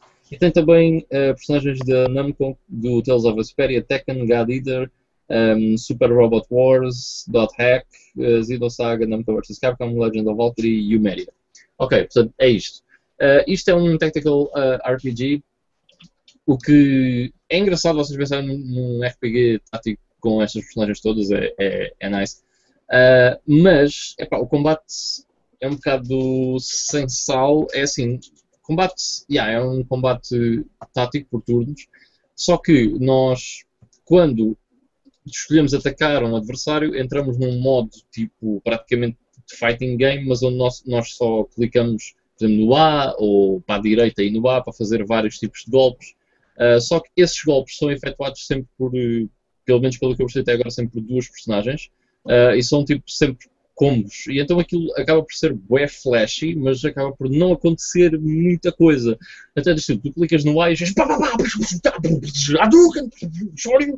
e não sei o quê. E, mas já, o gajo só perde tipo um terço da energia. Ah, e aquilo é assim um bocado caótico. Eu acho piada, mas acho que o jogo é, é capaz de ser um muito mais fanservice do que propriamente um bom jogo ou uma boa ideia. né? Um, mas já, aparecem personagens uh, de todos esses jogos e é bem fixe ver todas essas personagens num jogo. Mas realmente acho que o combate não é nada uh, do outro mundo. Acho que é mais uma desculpa para fazer um jogo com essas personagens todas do que propriamente uh, um bom jogo. Um, de qualquer maneira, estou a jogar e estava a curtir, estava a gostar do jogo. Mas pronto, para a semana pode ser que fale um pouco mais sobre o Project X. Um, a minha pick of the week esta semana vai simplesmente para um, algo que não é muito falado aqui, uh, que é Super Mario. uh, of the week vai para o New Super Mario Bros. o da DS, o primeiro da DS. Porque só agora é que eu joguei e porque, pá, é bué da fixe. Um, e é, é igual aos outros, mas é bué da fixe. Mas é Eh, sempre divertido. Tem um marco. Yeah, é sempre divertido. Eu fui, perdão, eu fui jogar eh, este porque tinha jogado o da, o Luigi U eh, na Wii U. Wii U, don't say. Mas yeah, estou a gostar muito mais deste. Este está, está a ser muito mais fixe. Eh, embora, obviamente, os gráficos do New Super Luigi U são bastante, bastante melhores do que tu consegues numa DS. Mas eh, acho que aqui isso não interessa praticamente nada. Eh, a única complaint que eu poderia dar ao jogo é que a Nintendo quer fazer algo novo, não é? Porque sim. E então eles acabam por meter coisas novas no jogo, tipo power-ups novos, que na verdade são inúteis ou desinteressantes e o jogo bem podia passar sem eles. Mas, é pá, de resto, yeah, o jogo é, é muito fixe e pá, curti bem, por isso o meu pick of the week vai, para- vai para isso. Very nice. É sempre bom ver. E o jogo, o jogo é um bocadinho baseado no Wii, esse também. Ah, este saiu primeiro que o da Wii. Sim, o primeiro ainda. Uhum. Tem algumas parecenças na, em alguns níveis, se bem me lembro. Acho eu. Mas deve ser, eh, deve ser por causa disso. Ok. Então fica aí o nosso Play Now. Eh, eu acabei por demorar mais desta vez, pá, peço desculpa. Eu até arrisquei aqui coisas que eu tinha aqui ver lá. Estou de férias. Vê-se logo. E vamos passar então ao nosso tópico central, finalmente. Vamos eh, fazer aqui o nosso top 5 de jogos que saíram diretamente de BDs ou eh, comics. Eh, e é isso. Portanto, são personagens. Tal como na semana passada, se alguém acertar o meu primeiro lugar, esta semana é o primeiro, não é o segundo. Se alguém acertar o meu primeiro lugar, eu ofereço o Knights of the Old Republic para Xbox. Então, não É sei se-. Não vou dizer. Oh, damn it. Mas eu estou no YouTube, se alguém acertar, eu ofereço o Knights of the Old Republic. Então vá, quem é que quer começar? Número Eu cinco. posso começar que tenho aqui. Eu, como sou um jogador muito velhinho, trouxe aqui duas disquetes. E estas duas disquetes era como o pessoal na altura, nos anos 80, arranjava jogos, porque jogos oficiais em Portugal eram escassos. Eh, nem as próprias lojas vendiam jogos oficiais. A gente ia às, jo- ia às lojas, comprava um par de disquetes, não é? dizer? Yeah. Eh, Ou o jogo no PC, eu também me lembro disso. Eu, eu quero que meta aqui o jogo que tem aqui no catálogo X ou Y. E os gajos gravavam, enquanto os gajos estavam a gravar, a gente ia falando com o resto do pessoal estava aí e tipo, trocámos informações. E um desses jogos que vem dessa época é este, é o Batman, que para o Commodore Amiga. Estas são disquetes forma- formatadas para o Commodore Amiga, não é para PC, ao contrário do que possam estar a pensar. São, são disquetes mais pequenas, por exemplo, estas são de, ainda são de baixa densidade e não de alta densidade. E o jogo em si era muito engraçado porque é daqueles jogos que se chamava Batman, mas depois quando saiu o, o filme começaram a chamar Batman the Movie e puseram aqui uns niveizinhos assim à pressa para ficar mais parecido com o filme. Portanto é um híbrido entre o filme e a BD. Uh, tem uns níveis de side-scrolling, outros níveis de condução que depois apareceram também noutros, uh, noutros jogos. Foi feito pelo Ocean, pelo Ocean Software, que era das maiores produtoras cá na Europa e foi considerado o jogo do ano uh, numa das revistas, acho que foi na Crash, uh, que considerou este o jogo do ano. É engraçado que, além dos níveis side-scrolling e do Batmobile, há níveis com o, o Batplane, não sei, com o avião do Batman. Bad Plane. Pá, não sei, uh, Batfun Bad Plane. com o Batfly. Já é um morcego, um morcego voa, com essa não lhe chamarem mais alguma coisa, é um Bat-Bat. yeah. Bem, bem, quem chama por mim. Opa, eh, pronto, e é este, vou deixar aqui. Saudades destes sketches, cá estão eles. Brutal. Portanto, isso é pirateado. Devias de ter uma coima agora. Não é pirateado, era a única forma de conseguir jogos na altura. Mas sabes que eu lembro-me que também, ahm, uma vez o meu pai, epá, fomos comprar um jogo numa loja aqui na nossa zona, ah, e então o jogo, havia, era um jogo do Nodi que eu nunca mais consegui encontrar, man. nem a ROMs, a ROMs não, mas tipo, pela net, Abandonwares e não sei o quê, nunca mais consegui encontrar esse jogo do Nodi. Mas, ah, enfim, ah, fomos lá e ele não nos deu a disquete com, com o jogo, simplesmente instalou o jogo no computador. Ah. é de referir que, por exemplo, a todas as pessoas que eu conheço aqui na zona que têm PC desde que eu tenho, que são para aí três, eh, mas todos nós tínhamos praticamente os mesmos jogos, que era o Prehistoric, o Prehistoric 2, o Was the Fox, o Test Drive 2, todos nós tínhamos tipo os mesmos jogos, ou seja, devia de haver alguma cena de distribuição black market eh, que distribuía por todas as pessoas que tinham computadores na altura. Ah, calma, eh, eh, recordo. deixa-me só dizer uma coisa. Havia uma forma de conseguir este jogo autorizado em Portugal, que era, havia um bundle do Commodore Amiga que era vendido com, com o Batman. O bun- a caixa do, do Commodore Amiga até era com o símbolo do Batman em grande. Ah, muita gira a caixa, por acaso. E era a única forma de teres um jogo original. De resto, Deve ser baratinho no eBay. Ah, Sim, claro. qualquer, qualquer dos bundles das Tartarugas Ninjas, do James Bond, é, pá, é tipo doidos. Ok, então a sério, deixamos o Vitor para o fim. Claro. Assim, é, é por causa da ordem alfabética, Vitor. Se chamasses Ah, ABC tá. Vitor, isto não acontecia. Ser Vitor. Ou Ok. Vitor com B. Podíamos chamar o Vitor. Mas não é assim que te chamou aí em? O Vitor. Ó Vitor. Hã? Não. No merda. O Vitor, caralho. Onde é que anda o Vitor, caralho? ok. Bem, então, eh, no meu quinto lugar eu pus um jogo que me surpreendeu bastante na PS3, eh, logo no início da PS3, e foi um dos primeiros jogos a ficar barato para a PS3, um, que foi o The Darkness. Oi, pera, a câmera está ali daquele lado. Jesus. yeah, o The Darkness. Um, eu gostei bem deste jogo. Isto é um FPS com um termo uh, adulto. Uh, assim, antes. Espera, tenho que fazer aqui umas aspas. Eu não tenho. Uh, isto é sobre comics, ok? Isto originou de um cómic, The Darkness.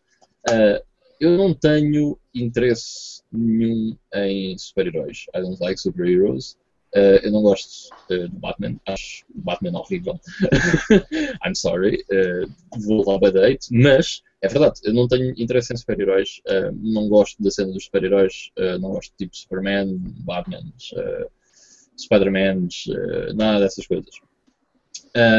eu gosto muito de comics, mas não desse tipo de comics. e pronto, mas este é o da Darkness. Eh, eu tenho aqui jogos desse tipo de comics, eh, porque realmente eh, é difícil de arranjar jogos, por exemplo, de coisas como Constantino, por exemplo. não há jogos de Constantino, a não ser o do filme para a PS2, que é uma grande treta. Um, por isso, yeah, eu não tenho muitas coisas dessas na minha coleção, cenas de super-heróis, por isso é um bocado difícil para mim. E, e, as que tenho quase não joguei quase nenhumas. Uh, por isso é um bocado difícil para mim. Tipo, este top, se fosse um top 10, era bem difícil mesmo. Uh, mas pronto, mas o The Darkness é bem fixe, é um excelente FPS. Recomendo a quem tiver PS3 e nunca tiver jogado. Isto é bem barato, por isso. Uh, podem encontrar isto em qualquer lado, aí por 5 euros. vale bem a pena, é bem fixe. Mas é, isto é baseado em, nos cómics do mesmo nome, uh, The Darkness, que ficaram mais conhecidos depois disto sair do que antes disto.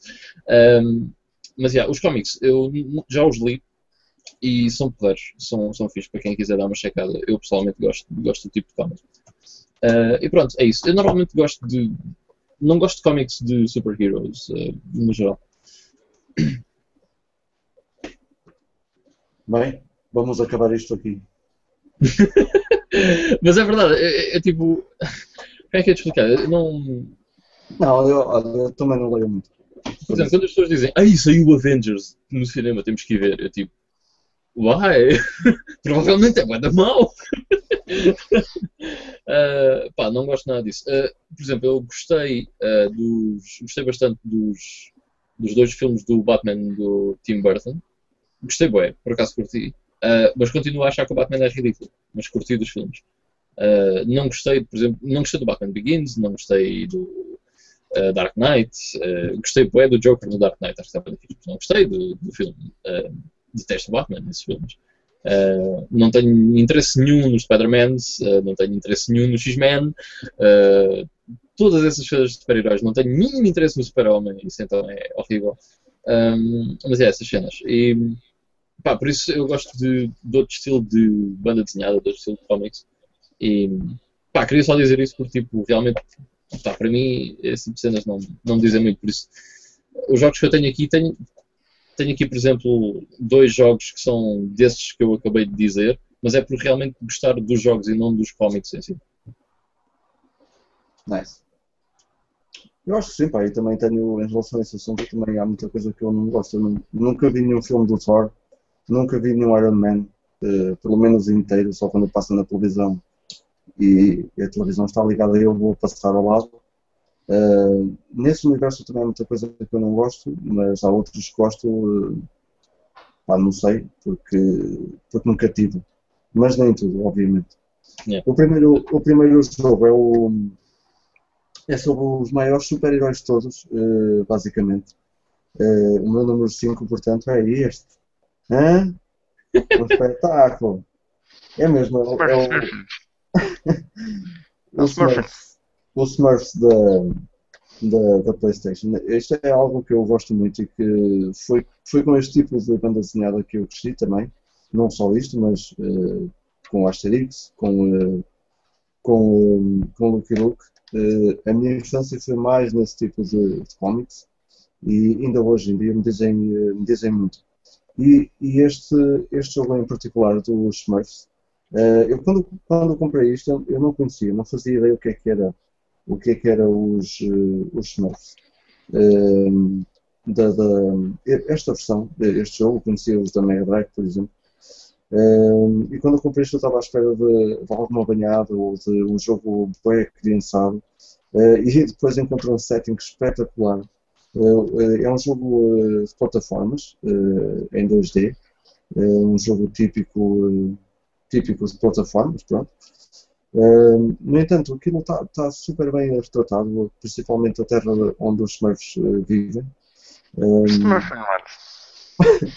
isso. Pá, está espetacular, tá, as cores estão tão vibrantes, uh, a forma como eles, uh, como eles estão animados, as animações do, das próprias personagens estão espetaculares. O jogo não é todo uh, um jogo desafiante, é, é uma coisa fraquinha em termos de desafio, mas para quem gosta disto, para quem tenha crescido com, com os Spurs, isto é, é das melhores versões do jogo que, que podem ter ao invés, por exemplo, dos jogos da Microsoft que são, que são uh, difíceis uh, de passar. É o meu número 5. Só se chamasse The Smurfs, mais nada.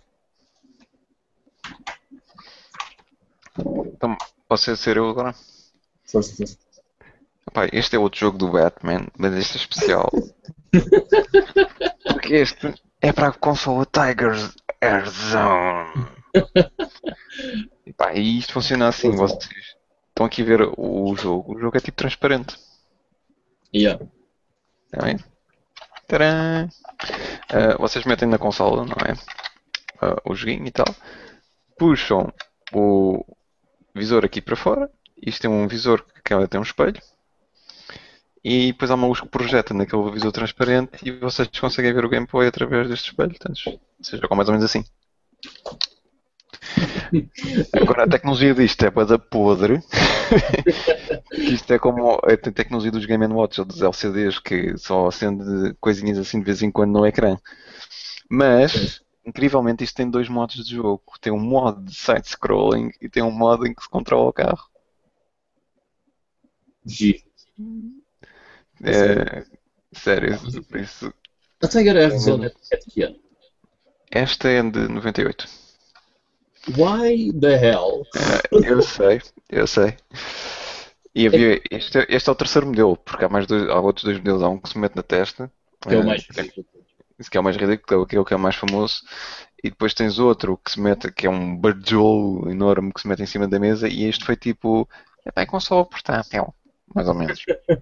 yeah. Uh, por exemplo, aquela que se mete na cabeça, uh, o conceito era portátil. Uh, sim. Só em conceito. Pá, este aqui pá, tem, tem os cartuchos e tal. Estes são os cartuchos que são também compatíveis com, a, com o que dá para pôr na testa, mas não, é, acho que não são compatíveis com o segundo modelo. Pá, depois uh, acabas de jogar, não é? Fechas o espelho, metes isto cá para dentro e metes isto no um, bolso. Talvez. Epá, Talvez. Essa consola é absolutamente ridícula, man. É, assim, porque isso não faz sentido nenhum. Tipo, porque é que em 98 tu havia. É assim, o Game Boy é de 89, né? Sim. É assim, e, e, tipo, isso é, é, é um Game Watch uh, com espelho. Com azeite. com azeite. não percebo. Eu só, eu só trago líquidos aqui para o, para o podcast. Portanto, aqui está, pessoal. Uh, Tiger é razão só recomendada a que a pessoa que gosta de se rir dos videojogos, não como viável. yeah. Ok, então pronto, vou para o meu quarto. Um, que é. Nunca li... quarto. Já está tudo Estou, mas. Uh, mas é. Um jogo de. Nunca li as bandas desenhadas disto, mas adorava os desenhos animados que é o Teenage Mutant Ninja Turtles, Jefferson Heist. Jesus, mano, é deste lado. Ok. Uh, este jogo da Mega Drive é, é muito fixe mesmo.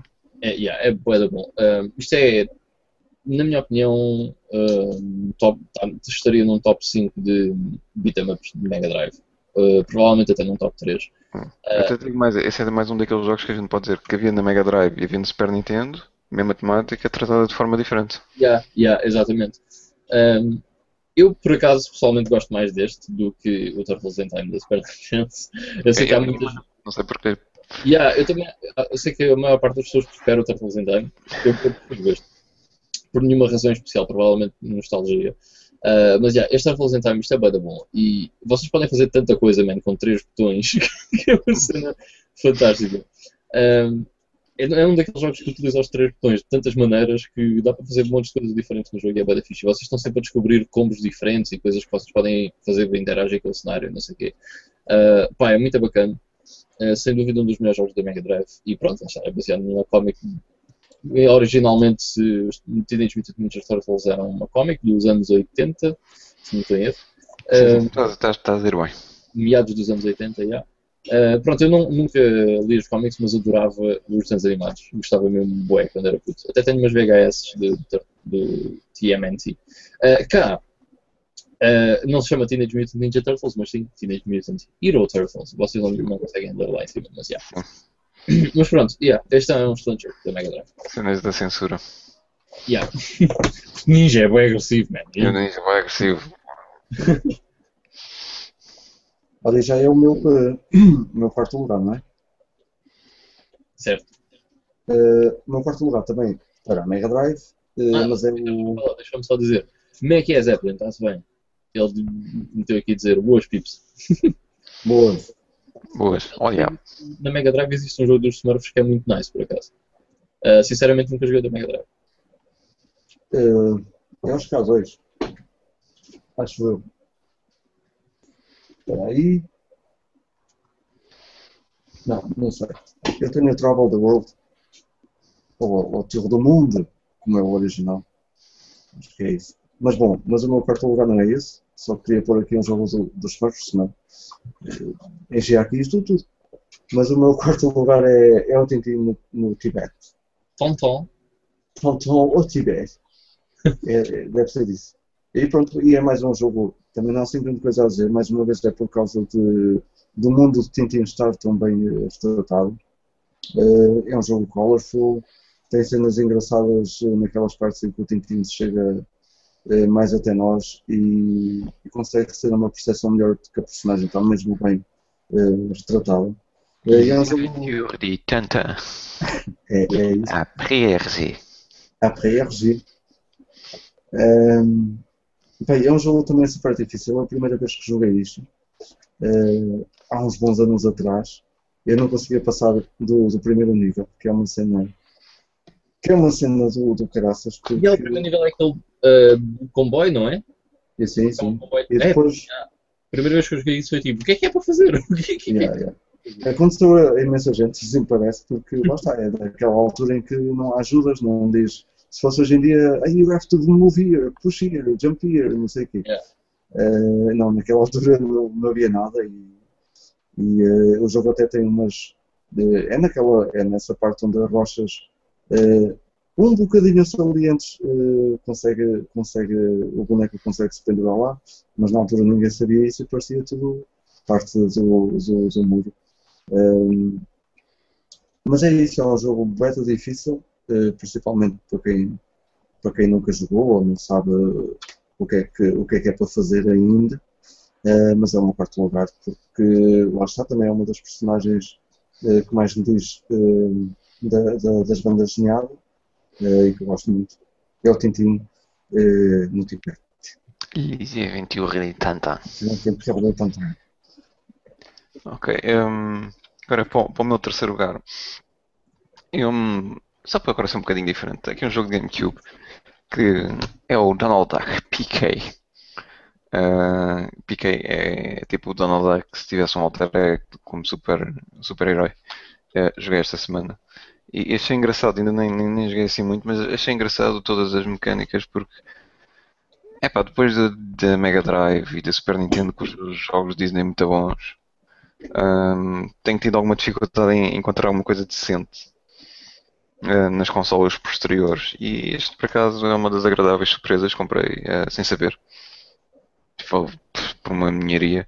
E, e até estou contente. Tem, tem, bastantes coisas. Se calhar é, opa, é um bocado infantil, não é? Tem, o desafio não é assim nada de ir por aí além. Mas, pá, se vocês não, se o cérebro também não está a pedir muito, isto é o, o jogo ideal. Eu por acaso eu tenho visto e nunca joguei. É um jogo para ser Andas a jogar jogos do Steam com isso tudo aí atrás de ti. Pois é verdade. Depois isto fica, fica encostado. Esta semana eu pego em tudo. Até li- vou ligar 10 consolas ao mesmo tempo para jogar tudo o que tenho para jogar. Oh, diabo. Ok, então ah, sou eu, né? Para o terceiro. Sou eu. Sou. Ok, o meu terceiro é um jogo de PS1 e é dos meus jogos favoritos de PS1. Eh, embora seja de lá está, de uma personagem que eu não gosto, eh, o jogo é fantástico, que é Spider-Man, da PS1. Eh, este jogo, na minha opinião, é um dos melhores eh, jogos de ação da PS1, é espetacular, tem um monte de coisas para desbloquear nas vossas playthroughs. Eh, as playthroughs são bem interessantes, o jogo é muito bacana, é na altura bastante diferente eh, e inovador. Pá, gosto muito deste Spider-Man. Está, eu não tenho especial interesse na personagem, ahm, não gosto de super-heróis, como disse, mas há certos jogos de super-heróis que são bem bons. E este é um desses casos, o Spider-Man. Joguei isto na logo na altura quando saiu, pá, e adorava mesmo, era, é espetacular. Se nunca jogaram isto na PS1, por favor joguem, não, não, de certeza não se vão arrepender. É sem dúvida um dos melhores jogos de PS1 que, que existe. Mega nice. Ainda não consegui arranjar isso. Já ando a tentar desde a primeira vez que falaste nele. Deve ter sido no início do, do, do GameStone. Epá, eu nunca consegui arranjar foi o segundo. Dizer, já vi o segundo várias vezes, mas encontro sempre em Platinum. E não é Platinum, é Platinum. Exato. Platinum. A quantidade de pessoas que eu ouço a dizer Platinum é escandaloso. Força, Ivan Barroso. És tu. Ah, és tu? Yeah, és tu. Eu? É o teu terceiro. É o Ah, o Vitor não tem terceiro. É a pretensão. Eh, Espera aí. E é um grande jogo, meu. É para um jogo de videopack. Punisher. É este, este badass. não, não. Eu não tenho, não tenho jogos de, de outros tempos. O meu terceiro é, é o Punisher. ehm, que é um jogo espetacular. Foi uma agradável surpresa. Não é, eu não tenho muita ligação a esta personagem eh, do mundo dos, do- do- dos cómics. Mas até foi o Miguel que faz o podcast connosco. Hoje, infelizmente, não está cá que, que me falou do jogo antes de eu o testar e depois eh, foi uma agradável surpresa. É brutal. A história do Punisher também é aquela coisa de, de perseguir eh, eh, os criminosos e depois fazê-los pagar por coisas que às vezes não têm muito a ver com, eles, com ele. Ehm, e o jogo introduz uma cena fixe que é termos eh, 300 maneiras de matar um inimigo. Eh, há várias cenas, há muita interação, interação com, com, eh, com o próprio ambiente. Eh, portanto, há níveis em que há uma serra, uma serra elétrica a trabalhar e nós podemos usar isso para matar eh, o inimigo, ativando, ativando esse mesmo eh, objeto por um botão de ação. E, e todo o jogo está com, está com um ambiente incrível, com uma cena assim meia sombria também, com, com um level design muito interessante. eh, na minha opinião. Eh, e pronto, e é isso. E quem nunca jogou devia jogar, não por vir dos cómics, mas é um jogo muito bom. Eh, este, esta versão, eh, que saiu também para PS2, não estou erro, e, e de certeza mais consoles. Quem fez esse jogo não faz mais nenhum. THQ, é verdade.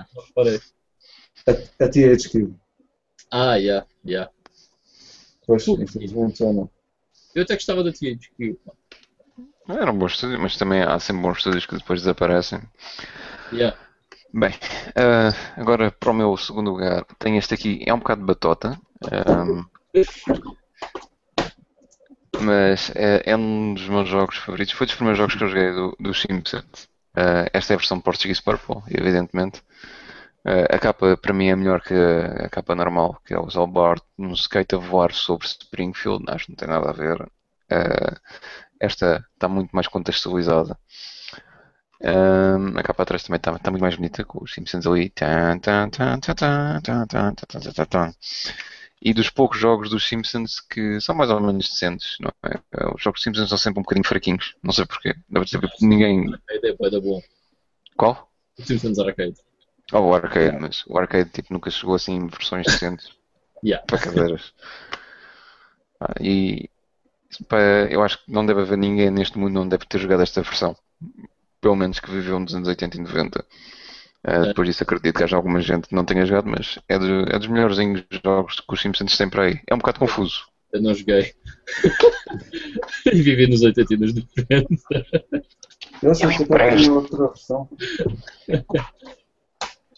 Eh, ok, antes de passar ao, ao meu segundo, deixa eu só um, aqui uma cena. O, o Ricardo Ribeiro disse: Hello, jogos cómics ou cómics? Uh, yeah, é de cómics, mas por acaso até era engraçado fazer um top de jogos cómics. Jogos tipo engraçados. O Reform Gym, se calhar. Yeah, eu sei qual é que é o do Miguel, certeza absoluta. Boogerman também. Também tem assim um humor boada esquisito. Burgerman. Booger. Boogerman. Boogerman. Macaquinho de nariz. O homem macaquinho de nariz.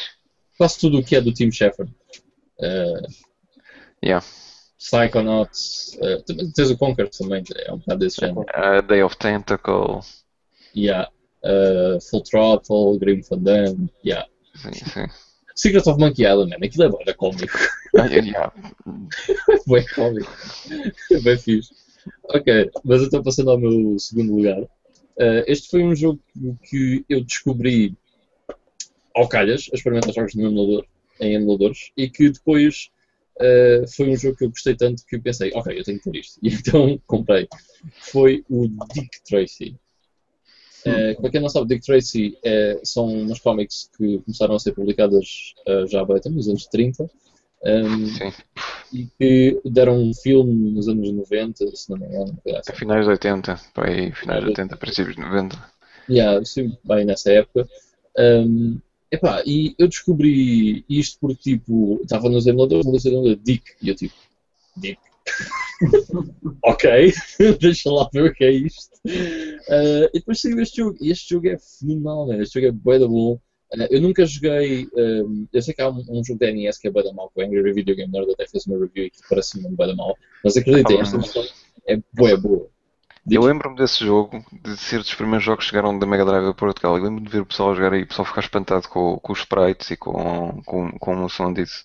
Yeah, graficamente é bué da bom, uh, audiovisualmente é bué da bom, e tem outra cena espetacular, é que este jogo é um side-scroller, mas é um side-scroller uh, com duas... um, Sim, te- tens, tens dois planos, não é? Tens um, yeah, isso que eu queria dizer, tens o tens um plano... em baixo e tens um, tens um inferior e tens um superior. Uh, não, não, não é bem isso, é tipo, tens, tu estás a fazer side-scroller assim, não é? Uh, e tens o plano onde tu estás e tens um plano no background, estás a ver?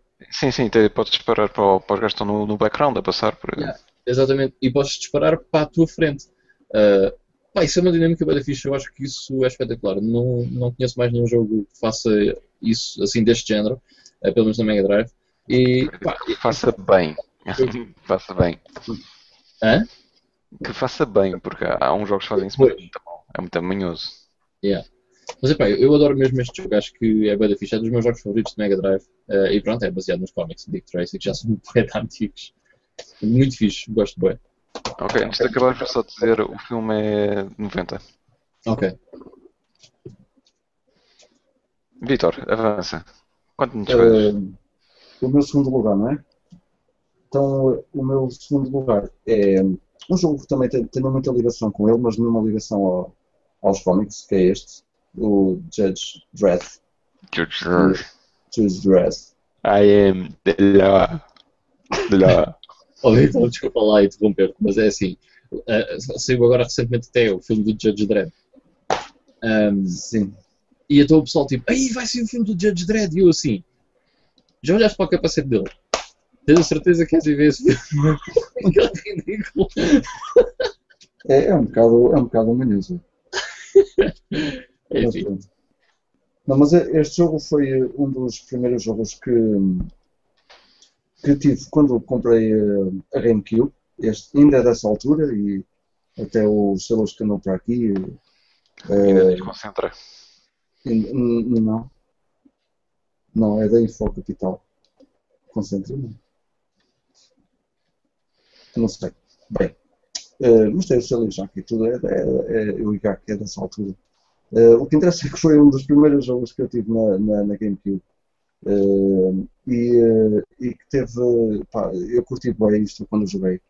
Eh, se calhar porque faz assim, faz aquela ligação dos eh, first person shooter à antiga com os mais modernos. E é um bocado uma mistura do- do- dos dois, em que há partes em que andamos para ali a esbravar terreno e outras partes de exploração da cidade. A cidade parece, parece estarmos num setting assim vivo.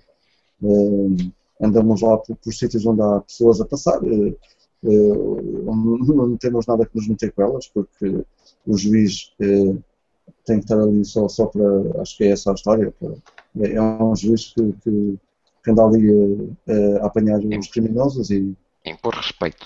é, é impor respeito, pronto, é isso. Ehm, e pronto, e faz, faz, um bocado, faz um bocado essa mistura de dois ambientes, e eu gostei disso na altura. Foi um jogo que, que, que joguei muito, e como first person shooter, acho também muito bom. E é o meu segundo lugar, é o Judge Dredd versus Death. Bacana. Eu, eu, por acaso joguei esse jogo eh, e realmente é fixe, é um, é um bom FPS, sem dúvida. Não gosto do, do setting isso, mas, mas é, é, é muito fixe por acaso. Joguei no PC na altura, se não me engano. Depois ele saiu assim em vários. Hum, posso avançar? Força? Número 1. Um. Epá, este, sinceramente, para mim é dos melhores jogos da, da GameCube. Hum, tirando o, o que tu mostraste, Ivan, não é? Este é dos meus jogos favoritos ah, da série das Turtles. Yeah. Ah, além de ser para, para dois jogadores ao mesmo tempo, é um brawler. ah, os gráficos são em cel shading. A história está muito bem contada. Tem boas mods, tem, tem coisas para te entreter durante horas e horas e horas. Eu já acabei este vídeo- jogo para aí, sei lá, 50 vezes ou mais. Joguei com, a minha- com a minha esposa durante muito, muito tempo. E está mesmo no topo das minhas listas de jogos que, se vocês têm uma GameCube, têm de ter este jogo. Eu Já joguei a versão de PlayStation 2, não é tão boa quanto esta. Ah, a GameCube aqui demonstra ser um sistema superior à PlayStation 2. Isto é da- daqueles poucos jogos que a gente pode dizer. É, sem dúvida. em termos de hardware, era sem dúvida. Sim, este, este é daqueles jogos que demonstra isso. Os outros Teenage Mutant Ninja Turtles dessa série chegaram a sair também para a GameCube? Saíram, mas para, para dar um rim. Eu Pois, tenho Depois há, há um Blaze caro mesmo. é, o 2 e o 3, eu só tenho para a PlayStation 2, não tenho para, para a GameCube porque é pá, os- enquanto o 2 e o 3 para, para a PlayStation 2 é para aí 5 euros, 7 euros, para a GameCube é para aí 20 ou Mas mais, nesses 20, Turtles 30. são quatro ou não? São três. Uh, depois há um, há um quarto que é um brawler tipo uh, Super Smash Brothers. Já, já, não é, já não é esta coisa de opá, tipo Streets of Rage, não é andares no meio da rua e andar panca, mandar pancada a tudo que mexe. É cá, eu tinha a mesma ideia que eram, que eram quatro. Ou três. Há três e o quarto é, é tipo Super Smash Brothers. Que, Pois opá, é, Mutant Melee deve ser esse, né? é isso, é isso mesmo. Eu- eu tenho aqui, mas nunca o joguei até. Eu por acaso tenho, se não me engano, tenho o 2 e o 3. Mas já, isto para. Jesus, o 2 é bué da Carmen. Era o que eu estava a dizer. Para a PlayStation 2 é, é mais barato. Para, para a GameCube é tipo. O 2 eu estou a ver aqui tipo 25 libras no mínimo. A sério? Ah. O, o 2 também é muito bacana, joguei só na PlayStation 2, mas é muito bacana. Queria, queria arranjar a versão de GameCube, epá, mas ainda, rim ainda me faz falta. Yeah. Ok, nice. Eu por acaso falta-me o primeiro, pá. Nunca, nunca encontrei o primeiro. Supostamente é o mais comum, mas nunca vi. À venda. Mas esses jogos são muito fixe, pá. Eu, eu gosto bastante desses jogos também. E esses jogos saíram também no PC. Uh, pelo menos o primeiro saiu no PC. E eu o primeiro joguei no, no computador. Foi o único que eu, que eu, que eu acabei. Epá, e gostei bem, por acaso. Gostei muito do jogo. Muito fixe. Sim, epá, e a banda sonora está muito boa também. É daqui... Já esforçaram-se mesmo ao máximo para, para, para que isto ficasse em condições. Yeah. Yeah, muito bacana. Ok, então posso prosseguir? Força, força. Ok, é assim. uh, o meu primeiro lugar é um jogo baseado uh, num filme, mas o filme é baseado numa comic em específico. Uh, e o jogo é o X-Men Origins Wolverine. E isto muita gente se calhar de estilo, what? Isso é o teu jogo favorito baseado num comic? Yeah. O jogo é baseado neste comic, ou melhor, o filme é baseado neste comic. Wolverine Origin, ou Origins em inglês. Uh, e este cómic é dos meus cómics. É provavelmente o meu cómic favorito. Eu, eu adoro isto. E lá está. Eu não gosto de super-heróis e o Wolverine aqui é tratado como uma pessoa. Não é normal, mas uh, não tem aquele fato amarelo e azul. uh, e é uma história dramática sobre a origem do Wolverine. O filme adulterou completamente a cómic, não tem nada a ver. Uh, o filme é terrível, é péssimo e horrível, e a cómic é espetacular. Um, eu gosto muito de- de- dos desenhos desta, desta, deste cómic, estão, estão muito fixe. Vocês não vão conseguir ver, provavelmente. Mas pronto, eu adoro esta cómic uh, e tenho pena que o jogo não fosse baseado uh, nisto, embora eu perceba que seja um bocado difícil. Portanto, eles basearam-se para fazer o jogo baseado-se no filme, o que é normal, já que o filme foi, foi um cash-in com o filme. Mas este jogo, na minha opinião, é o melhor jogo de ação ahm, que eu joguei na Xbox 360. Este jogo é muito, muito, muito bom. É assim, isto não tem nada do outro mundo, não há tipo, puzzles nem nada dessas, dessas cenas, é porrada para a frente e vamos embora e desbravar terreno e partir cabeças e desmembrar pessoas. É só isto durante o jogo por acaso ainda é grande, vai umas 10 ou 12 horas. Mas, a sério, é muito fun, é muito bom, uh, o sistema de combate é muito fixe, eu gostei muito do gameplay. E, sinceramente, é o melhor jogo de ação que eu joguei na Xbox 360.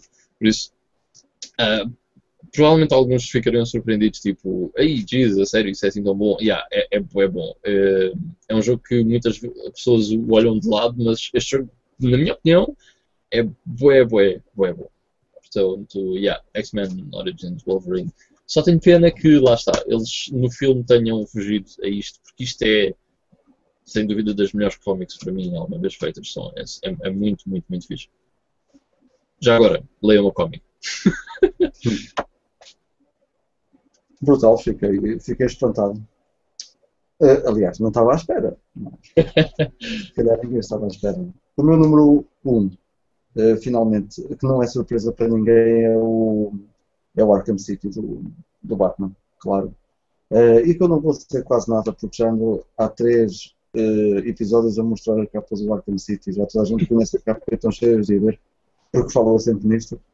Eh, mas tem calhado assim. Eh, mas o Arkham City é, é de facto, de todos os jogos que, que eu meti por aqui, é de facto o meu favorito e gosto, gosto ba- bastante da, da, da, setting, da, da setting do jogo e todo aquele ambiente dark, todas as personagens que são, eh, são, são bem fiéis àquilo que se passava no- nos cómics, eh, muito mais do, do que em relação aos filmes, por exemplo. Acho. E pronto, finalizo com o Arkham City então. E agora, umas notinhas finais. Havia aí mais alguma coisa que. É eu tenho aqui uns quantos. Posso até começar eu. Ahm, não são, são só tipo 5, acho. Yeah, são 5. Não é muito. Mas 5 que eu deixei de fora. Eh, o primeiro deles é um jogo que não é propriamente bom, mas eu acho que é largamente ignorado e que até merecia ser eh, um bocadinho falado. Porque até não é mau, embora seja um jogo muito genérico, até é um, um hack and slash eh, porreiro, que é o Conan, que existe para a PS3 e para a Xbox 360 e que é da THQ. Eh, mas o jogo até é fixe, quase ninguém fala sobre isto. Um, yeah, é bem genérico, é um hack and slash bem genérico, mas até é bacana. E é do Conan, também é uma, uma BD antiga.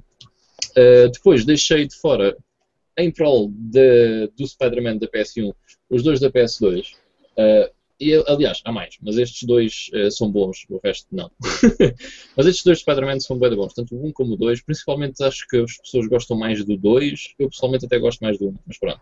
Uh, estes dois Spider-Man também são bem bons. Um, depois, deixei de fora, um, embora goste bastante, o Tintin Destino Aventura, que é muito fixe. É um, Les aventures forma- de Tintin. Les Aventures de Tonton, uh, Destino Aventura, em francês, não sei como é que se diz. uh, Euh, Destino- de- Destination Aventure. Uh, deixa de fora, mas é um plataforma uh, bastante bom, uh, largamente também ignorado, infelizmente. E está em português, o que é engraçado.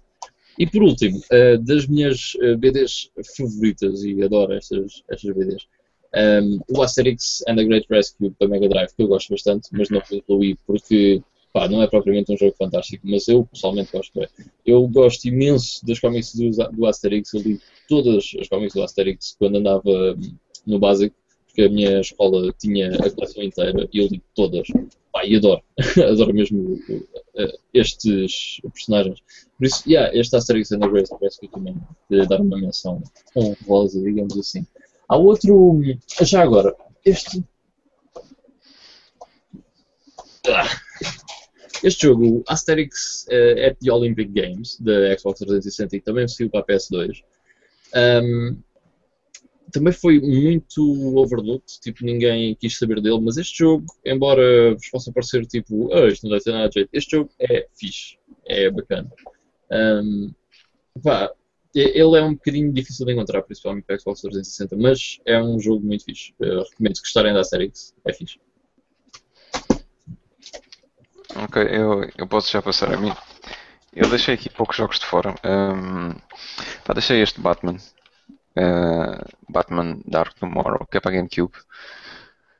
E deixei porque já tinha feito uma, uma série de. Já tinha mencionado os jogos de Batman, não ia mencionar um terceiro. E pela mesma razão, uh, deixei também de fora este, mais ou menos, sketch. É porque opa, não há nada como representa um período como isto, não é? Tipo, que a gente até escrevia aqui, tipo, ah, para ficar um bocadinho mais profissional. É, yeah. Batman the Movie, com, com letras uh, maiúsculas. Um, que este, na verdade, é mesmo, é mesmo baseado no filme. O outro diz que é, mas é mais 50-50. Uh, este não, este é mesmo baseado no, no filme. Tem, tem quase todas as cenas principais do filme retratadas. Uh, tem um combate com, com o Joker no fim. Uh, é, é, também da Ocean, portanto é, é, um bom jogo. Isto foi os que eu deixei de fora para não estar aqui a pôr 50 mil. Yeah.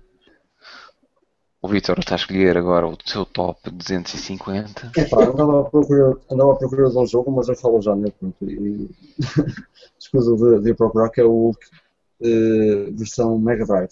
Que eu tenho só o cartucho, mas há para ali tantas que agora para encontrar. Uh, mas é um jogo que eu, que eu curto muito, uh, essa versão que saiu na, na, na, na Mega Drive. É um, é um, é um up, um plataforma de ação muito fixe. Depois, do resto que eu tenho para aqui, deixa cá ver.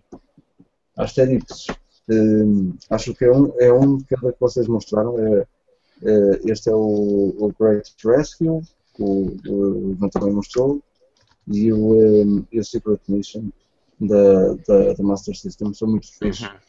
E... Sim, sim. Uh, até foi dos primeiros que eu joguei, para ser sincero. Pois é, provavelmente eu também, principalmente o da, o da Master System. Uh, mas lá está, o Asterix também é uma daquelas personagens com que, com que cresci. Uh, Aliás, joguei esse, eu joguei o, o da, do Super Nintendo, o Super Nintendo era largamente inferior a esse. O Secret Mission? Sim. Não, não, não sabia, mas. Uh... Há dois jogos da série que se pode Super Nintendo. Nunca joguei nenhum deles, por acaso me tenho curiosidade. Eu joguei um deles e não achei no jogo nada de especial. Mesmo zero. Uh, uh, pronto, não foi zero, mas epá, não, não achei nada especial. A Playstation tem também um jogo do, do Asterix que mistura um bocado de estratégia com uh, platforming. Eu estava estava a tentar ver se estava aqui à mão, mas. Ai, está aqui. Eu não tirei porque não acho assim um jogo nada mais, é, é este, se alguém quiser, se estiverem para aí ou se quiserem experimentar. Uh, mas também não achei assim um jogo uh, nada por aí além. É, é engraçado, mas uh, nada demais. Uh, do resto, o que eu tinha aqui tirado. Ah, sim, está aqui outro, outro Asterix, que é o, é o tal. Le Pouvoir de Dieu, que é igualmente, igualmente engraçado. Fez o Power of God, isso, isso é tipo bem raro. Uh, yeah, é um bocadinho. sei que sim. Mas não sei se é, se é esta versão que é válida. é isso, é isso, é tipo bem caro. Porque isto também há em inglês, não é? The Power of God. Ah, ah, ah é o Power of God. Essa, Acho que essa versão em inglês é que é mais cara, se não estou aí. Ah, Quer dizer, isso em termos de preços de eBay, mesmo sendo francês ou inglês, normalmente não difere muito. Depois, os trunfos. Esta, nesta, esta ainda não eram Smurfs. E aqui sim eram mais originais. É os trunfos ao todo o mundo. mais uma versão francesa, como deve ser eh, o original. E que também é um jogo eh, bastante engraçado. E mais uma vez, eles tratam muito bem o mundo dos, dos trunfos. Isto le mundo Schtroumpf. Eh, O que é que eu tinha aqui mais? Depois de, de super-heróis mesmo da, da Marvel e cenas, eh, este jogo, eu gosto muito deste Captain America and the Avengers. É um bom. American. And the Avengers é um bom também. Isso é daqueles que têm aquela voz muito, muito ranhosa, tipo. Yeah, yeah. Isso no início é, é boa cómico. Eu diz mesmo isso assim. Depois o, o Spider-Man and X-Men versus, eh, versus não, um, eh, The Arca- Arcade's Revenge, The Arcade's Revenge, ou qualquer coisa, também é engraçadito e é uma união de vários eh, super-heróis. Tinha aqui tirado o Ultimate Spider-Man porque gosto também da- do, do, do grafismo do jogo. Eh, não tirei o As Spider-Man. menções horrorosas, horrorosas do Vitor são para aí Horrorosas. 350. Não, já estou mesmo a acabar e é com, com, o Ivan mostrou. Com a sua capinha que não capa. Eu, é só, eu sou o cartucheiro da, da zona e só tenho este em cartucho, que é o Hyperstone Ace, que é um grande jogo mesmo. E é só. É só, meus senhores, estamos despachados? Tamo, Espera, espera, espera. espera que o Ivan ainda foi buscar alguma coisa. Mas lembrei-me agora que tinha este jogo e que eu gostava bem disto quando era puto. Não sei que jogo é que é, é óbvio que é. Mas é o Batman 4, man. eu não sei se isto é suposto ser o quê. Já não me lembro tipo, nada do jogo, mas lembro que jogava bem isto quando era puto, man. Não sei se isto é tipo o Batman da NES ou uma cena assim desse género. Mas tipo, pode ser. 4.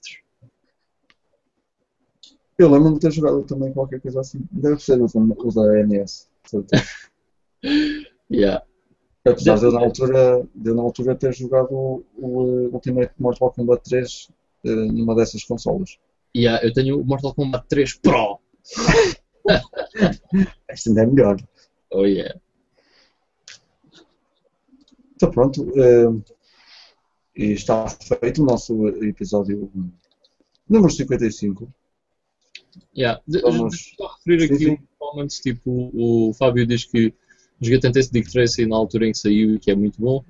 Eh, o Ricardo Ribeiro diz que o Ivan curte bem da GameCube e que o Sylvester Stallone era engraçado. Eh, a cena do Judge Dredd. Yeah. Some love for Judge.